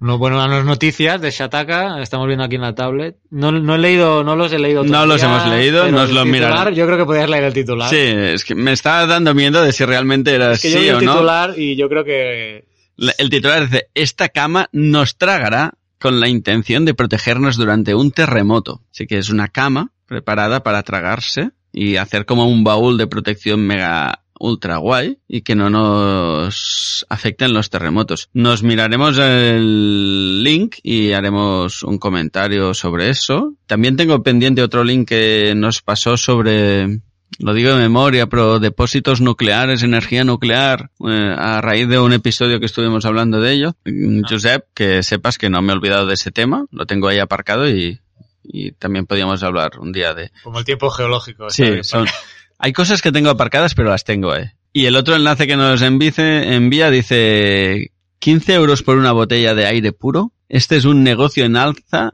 en los países como la China. Cuenta el enlace que si vieras una, que en una tienda han puesto a la venta una botella de aire puro por 15 euros, posiblemente sonreirías pensando que se trata de una broma, pero lo creas o no, esto está resultando ser un buen negocio en países como la China, donde tienen crecientes niveles de contaminación. He dicho la China, no lo ponen en el enlace, pero he pensado, sí, ya lleva dos meses comercializando en la China, dice el aire fresco del Parque Nacional de Banff. Eh, entiendo que es aire comprimido y te lo metes en una máscara y lo inhalas, ¿no? El aire lo vas a beber. Bueno, te puedes beber aire líquido, pero te, te va, te causará alguna quemada por congelación, digo yo. Bueno, miraremos la noticia o quizá lo explica más Sí, detalle. La verdad es que no me ha dado tiempo de, de leerla, pero sí. Son botellas como un producto de lujo, dice aquí en la negrita subrayado. También comentamos un día, a raíz de, ahora, a raíz de este enlace me viene que vendían hielo de glaciares antiguos para hacer un whisky on the rocks, Sí, así geológicamente, Hace muchos, muchos mensuales. muchos ¿eh? mensuales, eh, y era de. Argentina o Chile Chile, o sí, Argentina, ¿no? sí, sí, era por ahí. Estaba a punto de decir del glacial Perito Moreno, pero me ha parecido raro que lo sacaran del Perito Moreno. No recuerdo cuál, pero sí. Pero sí que a alguien se le, se le pasó por la cabeza también eso, vender. O, o también eh, alguna vez, no sé si lo hemos comentado, o yo lo he visto por temas de trabajo, que trabajo en, en temas relacionados con ecología, bueno, cestas ecológicas, de comida ecológica y tal. Agua pura, que cogen agua de no sé dónde de, del centro del, del mar, que dicen que son unas corrientes y aseguran que es una agua súper pura que no está afectada por ningún tipo de... y la venden. Hay sitios donde venden agua del mar, pero pueden vender agua del mar de, de enfrente de la costa, pero esta gente se han especializado en decir no, es agua de tantos kilómetros de mar adentro y de una zona donde las corrientes evitan que se deposite no sé qué y es la agua más pura del mar. Pero Total. Cuando encuentres noticias así, mándamelas. Pueden ser... Normalmente te envío las noticias sí. que encuentro No, pero esa raras, es pero posible candidata para Naufraguito y su momento magufo. venga, pues te sacaría un día un montón de momentos magufos, ¿eh? Un día haré un listado de cosas magufas que me encuentro por la vida. Bueno, como siempre, nos encantan los enlaces de Josep Bernacho, Josep María. Josep María Bernacho. Gracias por escucharnos y, y seguirnos. Pasamos a un comentario de nuestra amiga Marisa Castiñeira, que dice, escuchándonos en clase y ya con exámenes acabados, daremos un puntito extra a un buen comentario. La cumbre del cambio climático de París la nombraremos en clase, así que vuestras referencias nos vienen bien. Y dice lo del viaje al centro de la Tierra del Mar, que es una flipada. Es que esto viene de un semanal. Sí, iba a ¿eh? decir, vamos a decir ahora de qué semanal viene. Y los ejercicios de geología habrá que ponerse con el inglés, pero mira, así aprendemos que hay que ser positivos en la vida. Y las imágenes de los volcanes maravillosas sirven para la mejor de las felicitaciones de Navidad. Eso, geonáufragos del mundo, felices fiestas. Y esto, como decía, lo, lo decía a partir del el Geocast semanal del 10 de diciembre del 2015. Siguiente comentario lo tenemos de Carlos Rodríguez Serrano. Mm, Nos hace del día 12 de noviembre del 2015. Dice, gracias, bueno, el día del 12 de noviembre del 2015 es el, el podcast semanal donde hacía referencia. Dice, gracias por compartir el tema de la basura espacial. Me ha gustado mucho. Es increíble la cantidad de objetos que se aglomeran alrededor de nuestro planeta. Creo que es un asunto que nos puede afectar y es necesario intentar reducir la presencia de estos objetos. Así que gracias por el comentario. Sí que es verdad que hay mucha basura espacial. espacial. A ver si ahora con... No, lo hemos dicho. El Falcon 9, el Falcon 9 se llama, el cohete caído y ha vuelto. El de SpaceX, Sí. que aterriza. Exacto. ¿Qué ha pasado últimamente? Ah, ayer, ¿Qué- o, a- ayer o antes de ayer eh, hizo una ida y vuelta y aterrizó bien. Fue, creo ¿Ah, sí? que es la primera vez que No aterrizado me he bien. enterado, yo que estaba Sí, sí, ha sido Bueno, es que notición. Está- aquí Estás en ca- aquí en Cataluña un poco desconectado, Claro, ¿no? Viendo familia, amigos y... Pero no, he Aprovechamos visto, ¿no? para comentar la noticia, pero el Falcon 9, eh, creo que es 9, eh, estoy hablando de memoria, ha aterrizado bien. O yo por lo que he visto en Twitter, mi, mi inglés no es el mejor del mundo, pero eh, lo que he visto en Twitter parecía que estaba sano y salvo y que era un hito para un futuro Una futura reutilización ¿no? Eh, exacto, de ese cohete y va a y que costos. que no haya tanta basura espacial. Así que gracias a Carlos Rodríguez por el comentario. Tenemos otro comentario de él, así que lo aprovecho, del número 25 de el Geocast semanal del 25 de septiembre de 2015. Entiendo que se ha puesto al día de algunos podcasts que tenía atrasados. Era un podcast semanal que hablaba de Colima, del índice volcánico, de la supernova y la superluna y Caro y del sistema solar. Dice, me ha gustado mucho el vídeo y sobre todo la representación del sistema solar. No nos damos cuenta de la inmensidad del universo, en este caso del sistema solar, hasta que lo vemos con nuestros propios ojos. Entiendo que es un vídeo que debíamos mostrar. Si no recuerdo mal, era uno que A escala. a escala y te dabas cuenta de lo lejos que están las cosas, ¿no? Que uno está acostumbrado a, a los, la representación del sistema solar típica de los libros de GB o de, de primaria o de la educación básica del, pa- del país que sea, que siempre te lo representan así a una escala deformada y verlo en real, pues asusta un poquito. Y, pues bueno, eso. Gracias por este nuevo comentario a Carlos Rodríguez Serrano. Pasamos a otro de nuestra amiga Marisa Castiñeira, súper largo, intentaré resumirlo así. Trata del episodio 67 de diciembre, ay, de noviembre del 2015, que hablamos del COP21 de los terápodos en Brasil, de la geocronología y del Curiosity. Dice, eh, escuchando dos fantásticas horitas, así que es- debe ser de las que les gusta el podcast largo, no, no es de mi escuela de hagamos las cosas rápidas, de geología, y dice, me encanta, pero hay que comentar en el tiempo. Empecé el jueves en clase, pero no acabamos, claro. Animé a escucharlo a los alumnos en el puente de la Constitución. Qué aquí fe, ¿eh? Esto es Qué fe, ¿eh? Esto es mucha fe, ¿eh? Yo soy alumno, aquí me vuelvo a tirar piedras en, en el tejado, pero soy yo alumno y no sé si seguiría. Tú eres, perdona, tú eres nuestras relaciones Ya, públicas. es- no, no lo estoy haciendo muy bien. No, eh. no. Me pilláis en un día bajo de palabra geológica. Carla se está haciendo Estoy señales. de- grabando, estoy grabando un vídeo ya que estamos juntos. Luego lo subiremos a- al canal Tendrías que hacer un scope it de estos o que lo Ah, cuelgan sí, en el momento. también. De aquí nos poco vean en nos. directo. Que Vale, nos ahora a en hacer directo. ah, lo he dicho mal, ¿ves? Scoop it, no scope Bueno, no, no, ni puta Scoop idea. it. Bueno, como sea. Total, me he perdido. Pero bueno, eh, está muy bien que intentes que los alumnos eh, sigan nuestro podcast. Nos encanta, de hecho. Y bueno, dice que prometió un buen pago, un puntito en clase, si había un buen comentario. También animo... Perdón, o sea, ofreció dinero. No, un puntito, un Ah, puntito. perdón.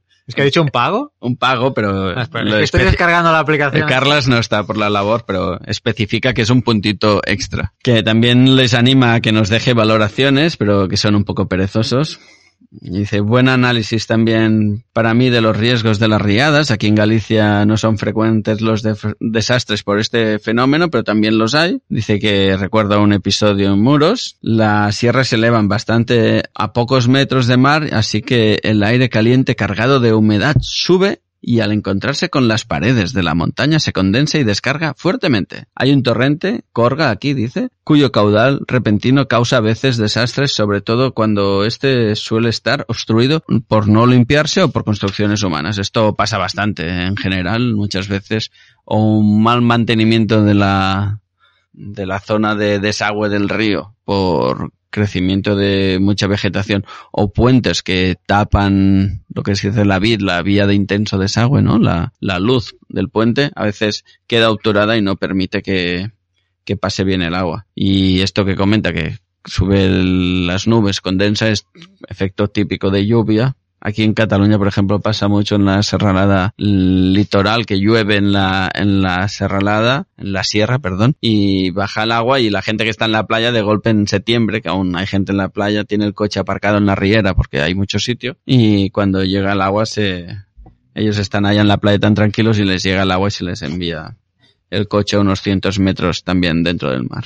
Así que una buena gestión de los riesgos es importante, eso lo tenemos claro, ¿no? Esto vale como punto de divulgación científica, Carlos. Vale, vale. No, tío, por cierto que la aplicación se llama Periscope, ¿no? Ah, decir- Periscope, Scoping no, es Periscope, perdón, sí. He quedado fatal a nivel tecnológico ahora mismo. Mi credibilidad Tú como... que usas Linux. Yo mismo, como master tick de, del grupo, Geocastaway, he quedado fatal ahora. Eh, ¿Qué más? Buenísimo lo de la datación de Pedro, de los terápodos, y sobre todo lo que nos cuentan aún del Curiosity. Y le encanta la videoteca de este mes y la pestaña. Carlas, a Marisa le gusta la pestaña de, la videoteca. Y no hay mejor premio que escucharos y gracias por hablar con mis alumnos y con, con ella. Por si no nos vemos antes, felices geonavidades, nos dice a todos los geonáufragos. Así que re- dice al final, Carlas, ¿tú esto lo entiendes? ¿Un saludo camada de Noah? ¿O esto no lo entiendo? No sé. Yo tampoco.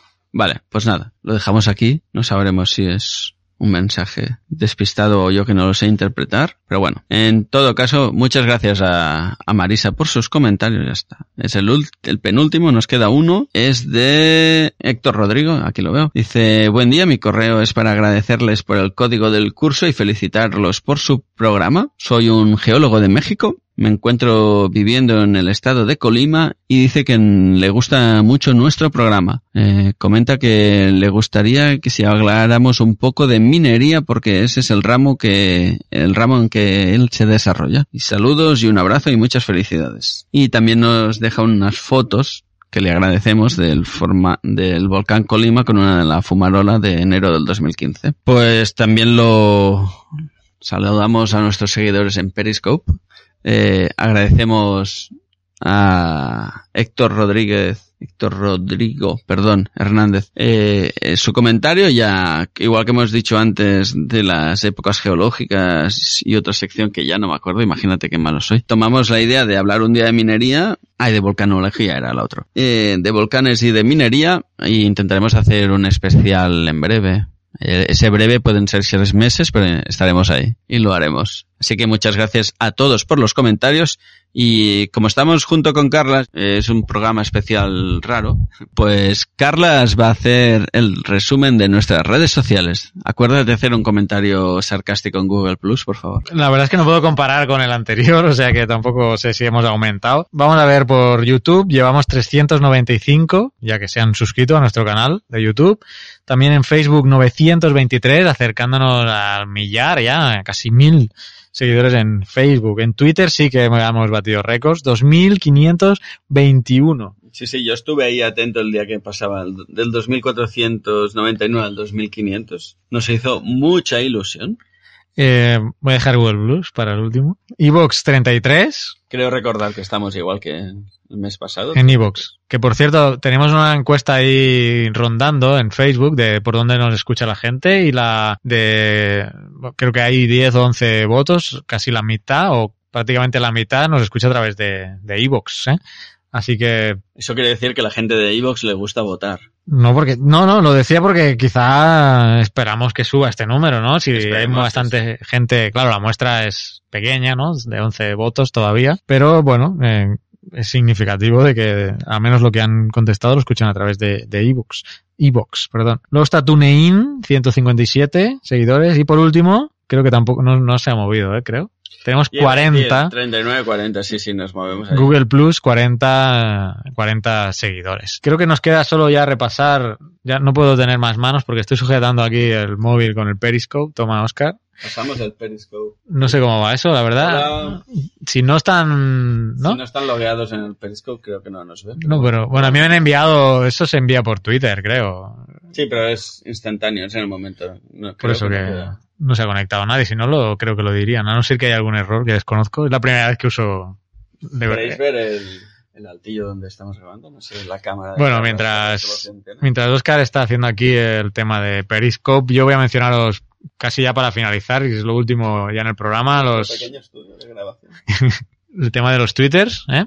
Tenemos Bon, Nop, C Geólogos, Ciencia Ficción, Directorio Pod, El Pamplina, que en el número 67 nos decía hay un problemilla, entre comillas, técnico a partir del minuto 1.53. Yo he escuchado y no, ¿No? no he visto nada. No sé a qué se refería. No sé que se refiriera a que yo me equivoco de palabra y en vez de programa digo problema, pero no, a lo mejor, eh, no sé. Acláranos esto, el plan Plina, por favor. Geokiko, eh, Grame L. Scott y Geociencias, Javier Reta, Carlos 346, M. Castigarcía, Misterio de la Ciencia, Ojan Spelt, que está a mi lado. Ese soy yo. Luego tenemos aquí eh, un intento, un intento de quitarme el sitio, eh, ya, porque están enviándonos chistes aquí, ¿no? Ah, No, cosa que agradecemos, la verdad, porque hacía unos días que no, que no mencionaba ningún chiste y lo vamos a, los vamos a ir incorporando. Yo creo que vo- voy a intentar hacer un, una sección Un- de chistes. no, no, no, aglutinarlos en texto, un, un mini libro Ah, de los chistes los que, mejores chistes geológicos, ¿Los mejores? No, no, no, todos los chistes. Que son todos buenos, son todos los mejores. por definición, ¿no? Claro. Pues eh, Pablo Coronado nos envía chiste geológico. Se abre el telón y aparece una roca chiquita. ¿Cómo se llama la película? Rocky. Petromet le replica y dice chiquita pero matona. O sea que Pe- Pedro ahí sumándose a la fiesta. Pedro tenemos un filón, ¿eh? Creo ahí. También, también. También, también. ¿No sabes el chiste de también, también? No, no me ¿De las ovejas? ¿De las blancas y las negras? Bueno, como no es muy geológico, lo voy a dejar para otro día. Igual que el de el bizcocho que habla. El que habla sí que lo, lo recuerdo perfectamente. Vale. Tenemos a Podtaxi Radio Podcast Tiny Toon, que nos menciona, madre mía, qué barullo al final del episodio de noviembre de Geocastaway. Y bueno, tienes toda la razón y si oíste el barullo es que fuiste de los primeros en descargarte el, pro- el podcast y fue un fallo de fallo mío en la edición de, de las pistas que se pues se superpusieron ahí y, y estaban varias secciones mezcladas y parecía que yo un- una olla de grillos. Un debate de programa electoral, ¿no? O, del chiringuito, de eso, de fútbol por la noche, ¿no? Luego, para finalizar, Chisco Roach y luego, para finalizar, el último es CNK, CNK8. ZNK8, perdón. Voy a terminar con los eh, comentarios en Facebook y tenemos am, alguno de los que se han reportado en diciembre. Tenemos a Unai Martínez que nos dice espero que comience el que comiencen el protocolo de Clear Space One cuanto antes mejor. O pronto con tanta basura no podremos enviar ni satélites. De todas maneras, esta basura que se desplazará a altísimas velocidades debe de destruir continuamente satélites. Imagino no estaría mal que cada tiempo eh, realicen limpiezas. Muy interesante el post, esto sobre el tema de basura espacial. Eh, también tenemos la camada de Noah. La camada de Noah. Buenas en principio. Buenas en principio. Es broma. Solo quería decir que el libro del marciano que habéis destripado en el especial de Marte, de Martian, am, con Coffee Break, que lo empezó a escuchar, pero rápidamente lo paró, ya que pues quería leerse el libro en breve. Decirle a Vicent que me leí el libro por sus comentarios positivos y verdaderamente es un libro ameno. Se lee casi de un tirón con detalles eh, científicos recomendable. Ahora sí que escucharé el podcast del marciano. Os deseo de todo corazón felicidades por vuestro sexto aniversario. El último podcast, como siempre, en vuestra línea, es decir, muy bueno. Tan bueno que escuché la parte del sorteo tres veces para ver si me tocaba el premio y bueno, que no, no tuvo suerte. A ver si Oscar saca más tiempo, dice, que lo duda, para hacer el semanal, se- el semanal y darle una alegría a Carlas que viene a casa por Navidad como los turrones. Un saludo a todos los geonáufragos. Gracias, la camada de Noah. Y luego tenemos, sin duda, los electroimanes también, perdón, de Unai Martínez nuevamente, dice, sin duda los electroimanes son el futuro de los eh, vehículos. No solo por no pinchar ruedas, sino porque su velocidad, estabilidad y estabilidad son increíbles, por no hablar, hablar del riesgo de, caída casi nulo. Ya que si hay peligro de volcar, se autocorrige y hay proyectos como los trenes en, en Japón, ¿no? Para hacerse a la idea, ha buscado datos, dice Unai, y en un túnel al vacío pueden alcanzar los 6.000 kilómetros por hora, supongo que de forma experimental todavía. Simplemente un hallazgo magnífico. Y por último tenemos a Marisa Castiñeira que nos dice muy buenas estas noticias, refiriéndose a, uno de los podcasts semanales y las recomendaciones de páginas de páginas web. Así que, eh, pues nada, gracias a todos. Tengo aquí la duda de la camada de Noah, creo que en un comentario de Oscar, no recuerdo bien si lo ha, ha- hablaba algo al respecto.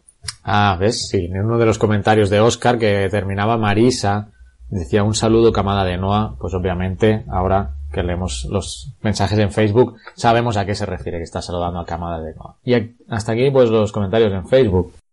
Y bueno, eh, estamos muy contentos, ¿no? Muchos comentarios que hemos recibido este mes. Eh, creo que no nos hemos dejado nada en el tintero.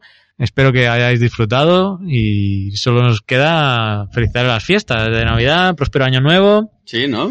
Que tengan una feliz entrada al antropoceno, lo podemos decir así. ¿Ya está aprobado? No, No no. sé. No, Pero no, bueno, no siempre- estoy, no estoy muy de acuerdo con el- lo del antropoceno, así que no estoy de acuerdo. Pues feliz seguimiento en el Feliz cuaternario. 2016. Feliz 2016. Feliz 2016 a todo el mundo. Y nada más, eh, hasta enero. Difundir la palabra geológica. Aprovechar para regalar carbón. Exacto, regalar de verdad. carbón. Carbón de verdad. A mí me regalaron Bueno. carbón de verdad un año, pero cuando era muy pequeño. ¿eh? antracita, no, me, había- bulla. no me había portado tan mal. Bueno, lo tengo clavado, ¿eh? Lo tienes ahí guardado. Sí, sí. Quizá por eso eres geólogo, Carlas. Pues mira, no lo he analizado. Quizá Nunca por has ese, esa circunstancia de encontrarme un pedrusco negro me afectó hasta tal punto que, bueno, ahora voy martillando paredes por ahí. Lo Pues dicho. Felices fiestas y nos vemos en el siguiente episodio en el año que viene. Adiós.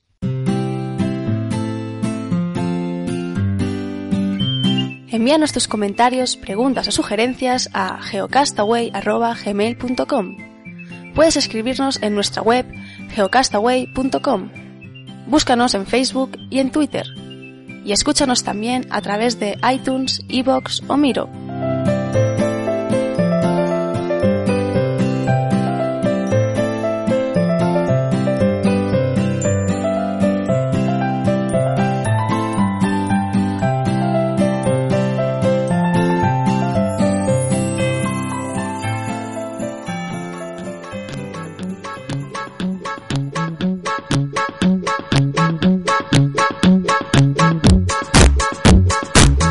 ¿Quieres hacer un texto serio? Le tienes que ir poniendo alguna frase de esta. Esto se lo inventaron los griegos para ahorrar, porque dicen, bueno, Latín, latín, ay, latín. latín, perdón, perdón. De la misma forma, haciendo los cambios necesarios. Mutatis mutandis, y ahí me ahorro algún párrafo.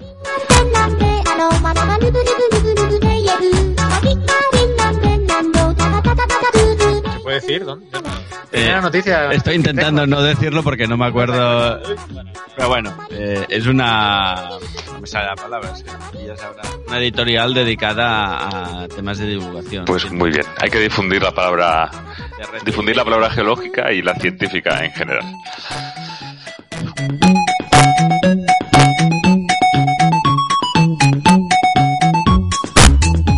Eh, ¿Qué te hace el ordenador, eh, Oscar? ¿Qué hace el Es ordenador? Vicen que nos está diciendo que, Los que se aquí, que estoy... Ah, sí, Sí, todavía sí, estoy aquí, estoy no No, está- no pero sé. cortar, esto lo cortas. No, que gri- No estamos hablando mal. No, estamos porque, hablando mal de ti. porque No vamos a para, cortarnos. pa- no, para que pares la grabación y podéis guardar, ¿no? Porque si yo, si yo cierro, no sé si te va, si se te va a perder. Vale.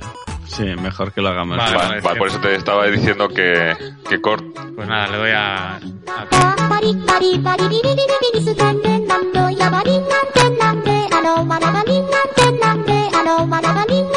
Felices fiestas a aquellos que seáis creyentes, felices días a los que no seáis creyentes. Bueno, y bueno, aunque no seas creyente, pues celebrar la fiesta igual. Sí, bueno, hay gente que celebra, celebra más o menos, no sé. Y En cualquier caso, pasad bien lo que queda de Yo año. no soy creyente y el celebro la fiesta. Por eso lo decía.